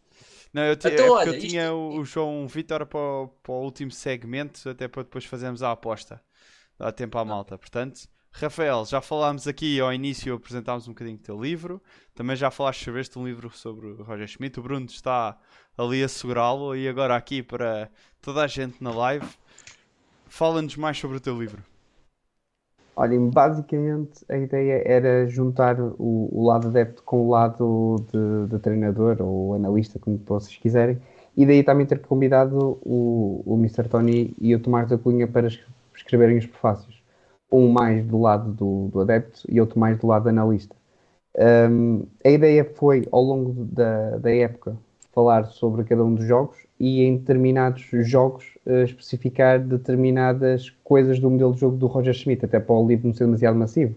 Imaginem, eu não ia escrever uma análise de um jogo completa, porque se calhar iria estar a falar 20 páginas sobre o jogo e acho que as pessoas não querem isso. Tem, tem uma certa parte o resumo do jogo integrado com aquilo que eu acho que foi acontecendo ao longo da época. de, principalmente coisas da, da escola alemã do Roger Schmidt, aquilo que ele defende. E eu acho que, inclusive, se quiserem um, um bom complemento, eu acho que seria muito importante é lerem, por exemplo, também o Schmittologia do, do Luís Mateus. Eu, eu li, ok? Eu escrevi o meu livro, li o Schmittologia e disse: epá, fogo, estes dois livros juntos acho que acaba uma cena mesmo, mesmo interessante. Porque o Luís aborda uma parte mais histórica do, do Roger e eu abordo mais uma, uma coisa presente, mais tática, mais, se calhar um bocado mais analítica. E eu acho que a junção dos dois fica, fica mesmo muito interessante. Sim. Agora, o, o, o livro um, sobre o meu, estou a puxar o saco ao Luís. Claro. mas, mas, sobre o meu, um, imaginem, eu acho que não é um livro de, vamos dizer, que vai revolucionar tudo e mais alguma coisa. Acho que é um livro bom, acho que é um livro de fácil leitura que os benfiquistas se querem entender um bocado daquilo que o Roger Schmidt defende em termos de, de campo, de, de, análise, e mesmo para quem quer recordar o, o, campeonato do Benfica, que eu acho que é sempre interessante, acho que é um, um livro de, de, boa leitura e que, mesmo para oferta, para os benfiquistas, acho que pá, seria interessante. E claro, malta Colômbia que eu preciso de dinheiro para comer. É assim, exatamente. É sim, senhor. Bem, uh, entretanto, está aqui muito mais gente do que o que estava ao início. Uh, o, o, Rafael, lá está, é, é, é, analista, é treinador. Já tem dois livros: tem o Roger Ball, tem o Futebol Bancada. Tem, não, desculpa, tem o, tem o Roger Ball e o Para Além da Tática. O Futebol Bancada é um projeto que tem uh, também nas redes sociais, onde fala de bola, etc. Portanto, o livro que ele está a falar é este. Também podem encontrá-lo na, na FNAC, salvo erro, não é? Sim, sim. Também podem encontrá-lo na, na FNAC, mas podem encomendar aqui para o link que nós estamos a pôr aqui no chat. Que já meti, porque hoje, só hoje, chat. tem desconto para quem estiver aqui no Visão Vermelha. Não posso. Pode sim, senhor. Não, o, link tem estado pinned no chat é ao longo do episódio. Podem ver lá ou podem ver agora na mensagem que acabámos de meter. Em Espanha pode-se comprar o livro, pergunta ao Marco Neves. Uh, podes, mas se calhar manda mensagem direta. No site não tem opção. O, Ouviste, Marco? Ó oh, Marco, tens aqui, mensagem, o, calhar, tens no, aqui o Rafael Pacheco FB, tens aqui o Twitter, manda-lhe mensagem. Exatamente. Malta que está no estrangeiro, manda mensagem direta aqui para o Twitter do, do Rafael, uh, que ele manda para todo lado. E se pedirem autógrafos, ele dá autógrafos, olha. É verdade. Onde é que está? Ainda dá para ver? Está aqui, está para ver. Eu acho que, olha, um, um livro muito, muito interessante. Eu acho que que vale muito a pena porque a malta tem que ter noção que o ano passado o que, o Benfica fez foi uma época que eu acho que vai ficar na história. Uh, em termos de qualidade de futebol, é, é assim um bocado inalcançável. O Roger Schmidt tá, vai ser um bocado vítima do seu, do seu sucesso o ano passado. Vamos a falar de livro... jogos seguidos sem perder, repara. Exatamente. Pois. Quase recorde um, um... Na, na história do Benfica, portanto seria sempre difícil de fazer uma segunda época ainda melhor recorde de pontos na, na fase de grupos da Liga dos Campeões, por exemplo. Sim. Foi realmente uma época muito boa. Eu, eu juro, eu estava a escrever e eu estava a pensar, imagina, ele chega ao Benfica e eu disse, ok, está aqui uma boa ideia para, para escrever um livro, escrevi na desportiva, não sabia se ia publicar ou não, comecei a escrever. Eu disse, ok, um treinador de escola alemã diferente daquilo que vamos tendo ao longo dos nos últimos anos em Portugal, pá, vou escrever, uh, vou, está mesmo a pensar, vou publicar, independentemente se o Benfica é campeão ou não, porque vai ter eh, ideias diferentes, as pessoas vão eventualmente gostar. Yeah. É o Benfica, é sempre um bocado comercial, então em princípio vai sempre vender. E opa, só que juntou o melhor dos dois mundos, que é eu escrevi, ideias novas, chegou, foi campeão, faz uma Liga dos Campeões excelente, foi, foi o melhor de todos os mundos. Eu e por isso é que também o Schmittologia vendeu, vendeu uhum. tanto, o Luís Mateus também. Acho muito interessante isso tu teres ido escrevendo ao longo que os jogos acabaram, não é? Portanto, não sabes quem era campeão, mas sinceramente eu fico com a ideia que tu nunca duvidaste muito que o Benfica ia ser campeão, pelo que vias em campo. Exato, imagina, eu, eu vi os primeiros jogos e disse, ok, isto realmente. Isto vai dar qualquer coisa. Está diferente, está diferente. Houve uma altura que eu, que não é que eu duvidasse, mas que senti uma quebra. Uma quebra mesmo, mesmo evidente. Ele troca de ideias, principalmente na pressão, por causa do desgaste da equipa mas o facto de não existir dentro da equipa uh, jogadores, uh, não quero dizer chave, mas jogadores com determinados estatutos muito diferentes, era uma equipa muito equilibrada em termos de estatutos, não havia nenhuma estrela, vamos dizer assim. Isso ajudou, isso ajudou a fortalecer a, a, equipa, ajudou no modelo de jogo dele, porque não, não nos vamos esquecer que ele é um, um treinador da escola alemã, do pressing, que quer recuperar rápido a bola, e ele tinha uma equipa mesmo adequada para isso. Parecia que estava tudo perfeito para aquilo conseguir dar. E deu. E deu. Agora, Olha, atenção. Rafael, tu- Desculpa, desculpa, Bruno. Deixa-me só, deixa só acrescentar isto, que é Força, força. a malta que vai ler o livro que não pense, por exemplo, que eu só elogio o, o Roger, porque não faço. Porque eu também tenho momentos em que eu não concordo com aquilo que ele faz. É um livro de opinião ah, e tal como eu fiz aqui, há coisas que eu discordo, se calhar, daquilo que ele decide. E há coisas que eu consigo reparar que eu acho que ele tem algumas dificuldades. Por exemplo, nas, nas substituições de jogo, nota-se dificuldades. Jogos grandes, há alguma dificuldade em passar uma mensagem que é necessário alterar alguma coisa. Há coisas que ele, pronto, não, é- não é o melhor treinador do mundo, mas claramente não é o pior e acho que tem mesmo muitas ideias interessantes que, que pode acrescentar aqui em Portugal e que já acrescentou, inclusive. Claro. Ah, eu ia-te perguntar, tu aqui, lo, ah, pá, isto é logo no início do livro, ah, naqueles primeiros jogos em que se começa a, perceber as ideias do Roger Schmidt, etc. É mesmo no início, ainda, ainda antes, ainda antes de, de- de iniciar a época e tudo, portanto. E tu escreves aqui que. ahm, Espera aí, deixa eu ver para não estar aqui a ler tudo. Já na transição defensiva, o o que prese- presenciamos é uma equipa que pres- pressiona rapidamente o portador da bola e que, quando não consegue recuperar a mesma, opta por aplicar eh, com frequência a falta. Isto no início da pré-época do, do ano passado. Portanto, já, já vai muito tempo. Uma das coisas que o Benfica tem tido dificuldade este ano é que realmente não- é, a, a falta inteligente não tem acontecido. E nota-se muito a transição do Benfica. Eu acho que, o momento mais débil do Benfica é a mesma transição defensiva. Yeah. Yeah, yeah. Pá, qualquer dúvida. ontem então, ontem então aquilo. Pá, parece que tem medo de fazer faltas, meu. Tipo, Façam Não, tu, faltas, tu aca- acabas com 5 faltas. Exato. Tu acabas Yeah, com yeah, 5 Jogo de faltas. Champions com 5 faltas. É pá, vão, vão, deviam vir todos a pé para casa, ó caraças. Não, 5 faltas é muito pouco. É, É, É, ridículo, é ridículo para um jogo de Champions, ainda mais. Mas Eu, eu nem sei se as faltas é um número pouco ou não. Depende, depende lá está muito da, da situação. Porque, por exemplo, se tiveres a bola o jogo todo, vais fazer falta. Não, sim, sim, sim. Não, Não, mas não. para o que o jogo, a- para agora, o que o para jogo, o jogo foi, em si, sim. 5 sim, faltas claro é muito pouco. Pa- Para aquilo que nós sofremos a nível defensivo no jogo, tinha que se fazer mais faltas, tinha-se que acabar com os ataques rápidos do Inter mais cedo do que deixá-los progredir tanto. Claro que sim. Agora também João uma questão que é, será que o Benfica não fez poucas faltas para evitar, por exemplo, as bolas paradas? É que se nós olharmos para os do Benfica, são tendencialmente jogadores muito mais baixos do que são, por exemplo, os do Inter.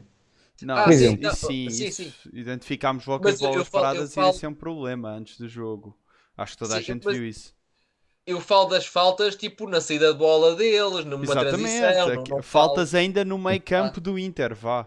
Isso faltou, assim. sim. claramente. Sim, sim. Isso faltou Aquela- bastante. Por exemplo, o João Neves acho que faz. eh, eh, acho o João Neves espetacular, até porque realmente ele é um jogador que parece que nunca cai. Tipo, ele leva encostos de todo lado e nunca cai. Mas, tipo, eh, por outro lado, às vezes, vem numa luta enorme, desde o último terço para trás, ali, tal, tal, tal, lado a lado com o gajo, e é do estilo, faz uma falta, mata o jogo lá atrás. Mas pronto, às vezes sinto que falta um bocadinho isso. E o próprio Koksu também. Sim. Mas pronto, com isto podemos passar aos últimos dois temas da noite, malta. Como sabem. Com isto, comprei um livro que hoje tem um preço especial. exatamente, exatamente. E a meia-noite está quase aí e eu disse, e eu disse que saía às 11, portanto, vejam lá isso. Com isto temos a nossa aposta semanal, que vai ser o jogo contra o Estoril na Amoreira, ah, nos Estados Amoreiras. E ah, como sabem, nós somos patrocinados aqui pela Botano. Tem o nosso ah, QR Code ah, aqui. Olha, por acaso não está cá. O João decidiu tirar ah, da última vez que fez. Costuma estar aqui. Tcharam, tem aqui o nosso QR Code. Tcharam, não está.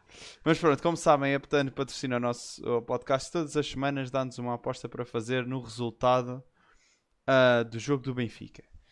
Isto também, a aposta vem da nossa parceria, em que se vocês se inscreverem com o nosso código, Visão Vermelha, O link está aí no- na descrição do, do episódio. do episódio, recebem automaticamente 10 euros para apostar na Betano e depois, ao carregarem a conta da Betano com qualquer carregamento, recebem também mais 50% do carregamento. Portanto, recebem 10 à entrada e se carregarem com 10, recebem outros 5.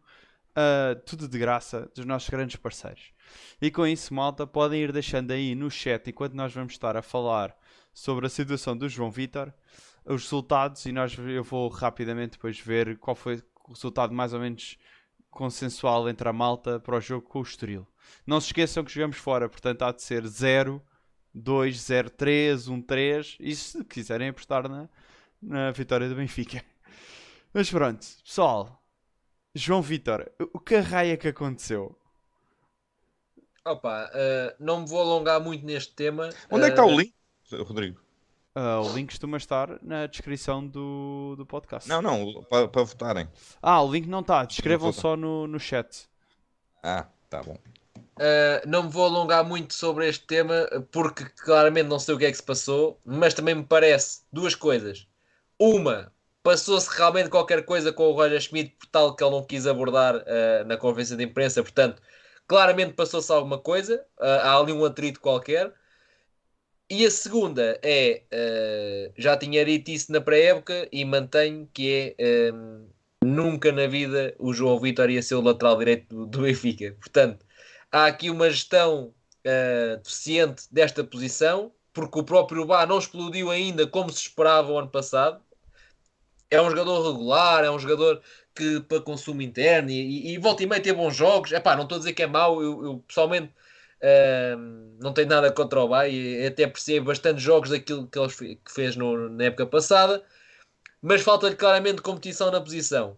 E não só não veio nenhum lateral, como tentou-se uh, uh, aproveitar aqui o facto de João Vitor já ter jogado a lateral algumas vezes. Um, mas jogado sempre... mal, não é? Como tu, jogado, como tu avisaste na altura. Sim, sim, sim. sim ele, ele, ele, no, ele no, no Corinthians fez três jogos ou quatro, o que é que foi a lateral. Depois no Nantes uh, até teve uma assistência e depois não, não, andou para a lateral esquerda, para a lateral direita, andou por ali. E na, na, na pré-época no Benfica uh, mostrou logo que as dinâmicas com ele eram completamente diferentes.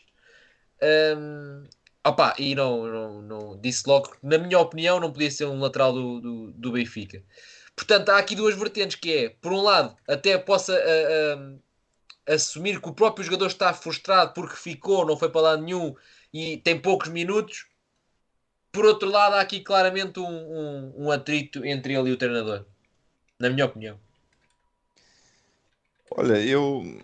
Este tema dava, dava pano para mangas, eu acho, porque temos, temos também aqui ser sinceros, não é o primeiro caso de alguma disciplina que vivemos no Benfica em termos com os jogadores nos últimos anos. Uh, e eu acho que isto tem muito a ver com a forma como o Rui Costa lida com, com o balneário, que obviamente, tudo, eh, como tudo na vida, tem uh, uh, coisas positivas e coisas negativas mas eu acho que eu acho o Rui Costa muito preocupado em, em, em, fazer os jogadores do Benfica as pessoas mais felizes do mundo e eu não acho que isso seja um, um critério fundamental para aqui para render. Uh, ninguém quer aqui pessoas infelizes e deprimidas, mas, mas sinceramente eu acho que os jogadores, do Benfica se sentem muito à vontade Uh, para publicamente uh, dizerem que estão infelizes. Ora, isto, isto, é de uma pessoa um bocado mimada, mimada, não é? Ou que se sente mimada e sente do clube só apoio e, sinceramente, e, e também é um bocadinho dos benfiquistas, é pá. Um, Lembro-me na polémica do Sheldon, pera imediatamente, mas como é que tu não percebes a posição do jogador? Ele veio, ele veio para cá com uma indicação e não correu bem. Ah, pá, não correu bem porque ele não jogou porque ele, ele próprio não, nas oportunidades que tem não, não rendeu. Uh, uh, e portanto vejo, vejo-me algo preocupado porque acho que o Rui Costa vai, vai ter sempre este problema. Os jogadores sentem-se muito à vontade para criar aqui algum mal-estar e claro que isto depois fragiliza o, o, o treinador, não é? Uh, lá está, a pergunta é feita ao treinador, não é ao Rui Costa. E, eu gostava um bocadinho que se mudasse esta, esta ideia de que os jogadores do Benfica têm que ser as pessoas mais felizes do mundo. Não, eles são trabalhadores do clube, uh, têm que fazer o que o, o, chefe mandar. E, e, e, vejo muitos casos. Uh, gostava realmente que o Rui Costa pensasse um bocadinho nisto. uh, e começasse a ter um bocadinho, uma mão um bocadinho mais de ferro e não do, do melhor amigo. Eu sei que para ele é difícil, fez a carreira como jogador, pensa como um jogador, ainda não mudou o chip para dirigente, porque evidentemente são 15 anos de jogador e como dirigente são, são menos, mas eu acho que é um caminho que ele vai ter que fazer. Uh, modéstia à parte, como sócio do Benfica, posso estar enganado, mas eu acho que é um caminho que Rui Costa mais cedo ou mais tarde vai ter que fazer de não querer ser o melhor amigo dos jogadores do Benfica. Ele é o presidente do Benfica, não, não, não tem que estar uh, uh, tão preocupado com esta situação. Rafael, o que é que yes. achas de, de, desta situação toda? Eu discordo num ponto com o Fura, só no sentido em que as pessoas, os jogadores não têm que ser os, os homens mais felizes do mundo. Eu acho que tem. Até porque para, ter, para teres rendimento tens que estar mentalmente feliz. Mas isto é a minha ideia enquanto treinador. Ok? Nada a ver com direção nem gestão dos jogadores. Uh, relativamente à, opa, à situação do, do João Bitter, eu acho que isto realmente não é caso único, não é no Benfica, não, acontece, só, acontece também nos outros clubes, como no Porto, no Sporting, como até mesmo a nível internacional, nos grandes clubes. Agora, o que tem que acontecer é: existe um protocolo, existem multas, existem coisas que não se deve dizer e depois existe profissionalismo ou não por parte de um jogador. E por isso é que existem protocolos, que é, se fazes as neiras, é aplicado um protocolo e depois o clube lá saberá o que fazer com o jogador. Agora, falta profissionalismo vai haver sempre, seja no Benfica, seja no outro clube qualquer. Uh, neste caso, houve um bocado do João Bitter, na minha opinião, e pronto, eventualmente o Benfica irá saber o que fazer com a situação. Mas este ano já tiveste João Vitor, Sheldrup, Odi, Morato, a namorada do Morato e Lucas Veríssimo. Ah, pá, não, não, não consegues encontrar cinco casos nos outros clubes, se calhar em dois anos, Rafael. Está, é, está a haver um caso sido, tem, tem, sido complicado neste, neste agora. É complicado, quer dizer. Mas a questão é que nem, na maioria das vezes nem são eles, são é mesmo eh, as mulheres. Sim. Mas são e... mandados por ele, não é? Sim. É. é mandados, não estou. Sim, sim, sim, é. sim. A mulher sim, não sim, sim. aquele, se calhar, do livre vontade, passa, passa sem sequer falar com, com o marido.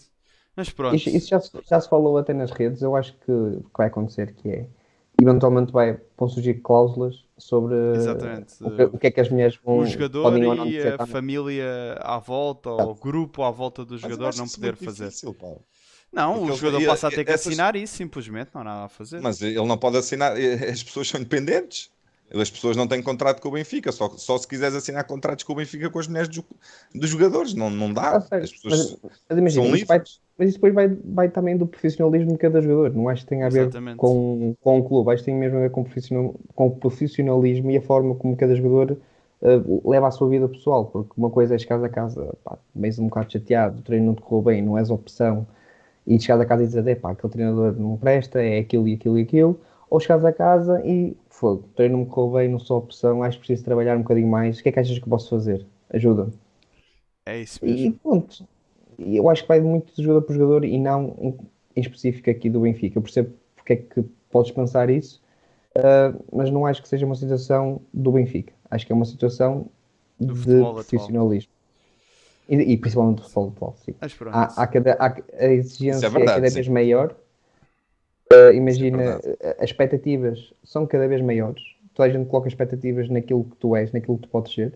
E, e quando tu deixas de ter uma oportunidade, são muito poucos aqueles que vão dizer: tem calma, espera, vais ter outra oportunidade, continua a trabalhar. Não, vão dizer: opá, não estás bem aí, não estás a jogar. Melhor a sair. Exato.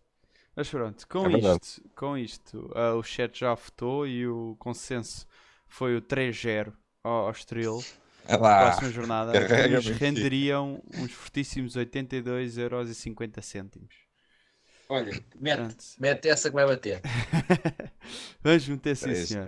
Pronto, hum. com isto queria agradecer ao Rafael por ter vindo, por ter apresentado o seu livro, por ter estado aqui connosco a discutir dois grandes jogos, uh, se calhar não grandes jogos do Benfica, mas dois grandes jogos, um clássico com o Porto e um empate com o Inter para a Liga dos Campeões. Uh, Obrigado, Moto ao Fura e ao Bruno, é como sempre ótimo estar aqui com eles. À malta do euros, chat. à malta do chat, agradecer, agradecer a todos por terem vindo, mesmo num dia de Champions. Uh, com grandes jogos. Obrigado por nos terem Eu vindo. Eu só agradeço que estavam cá às 9h30.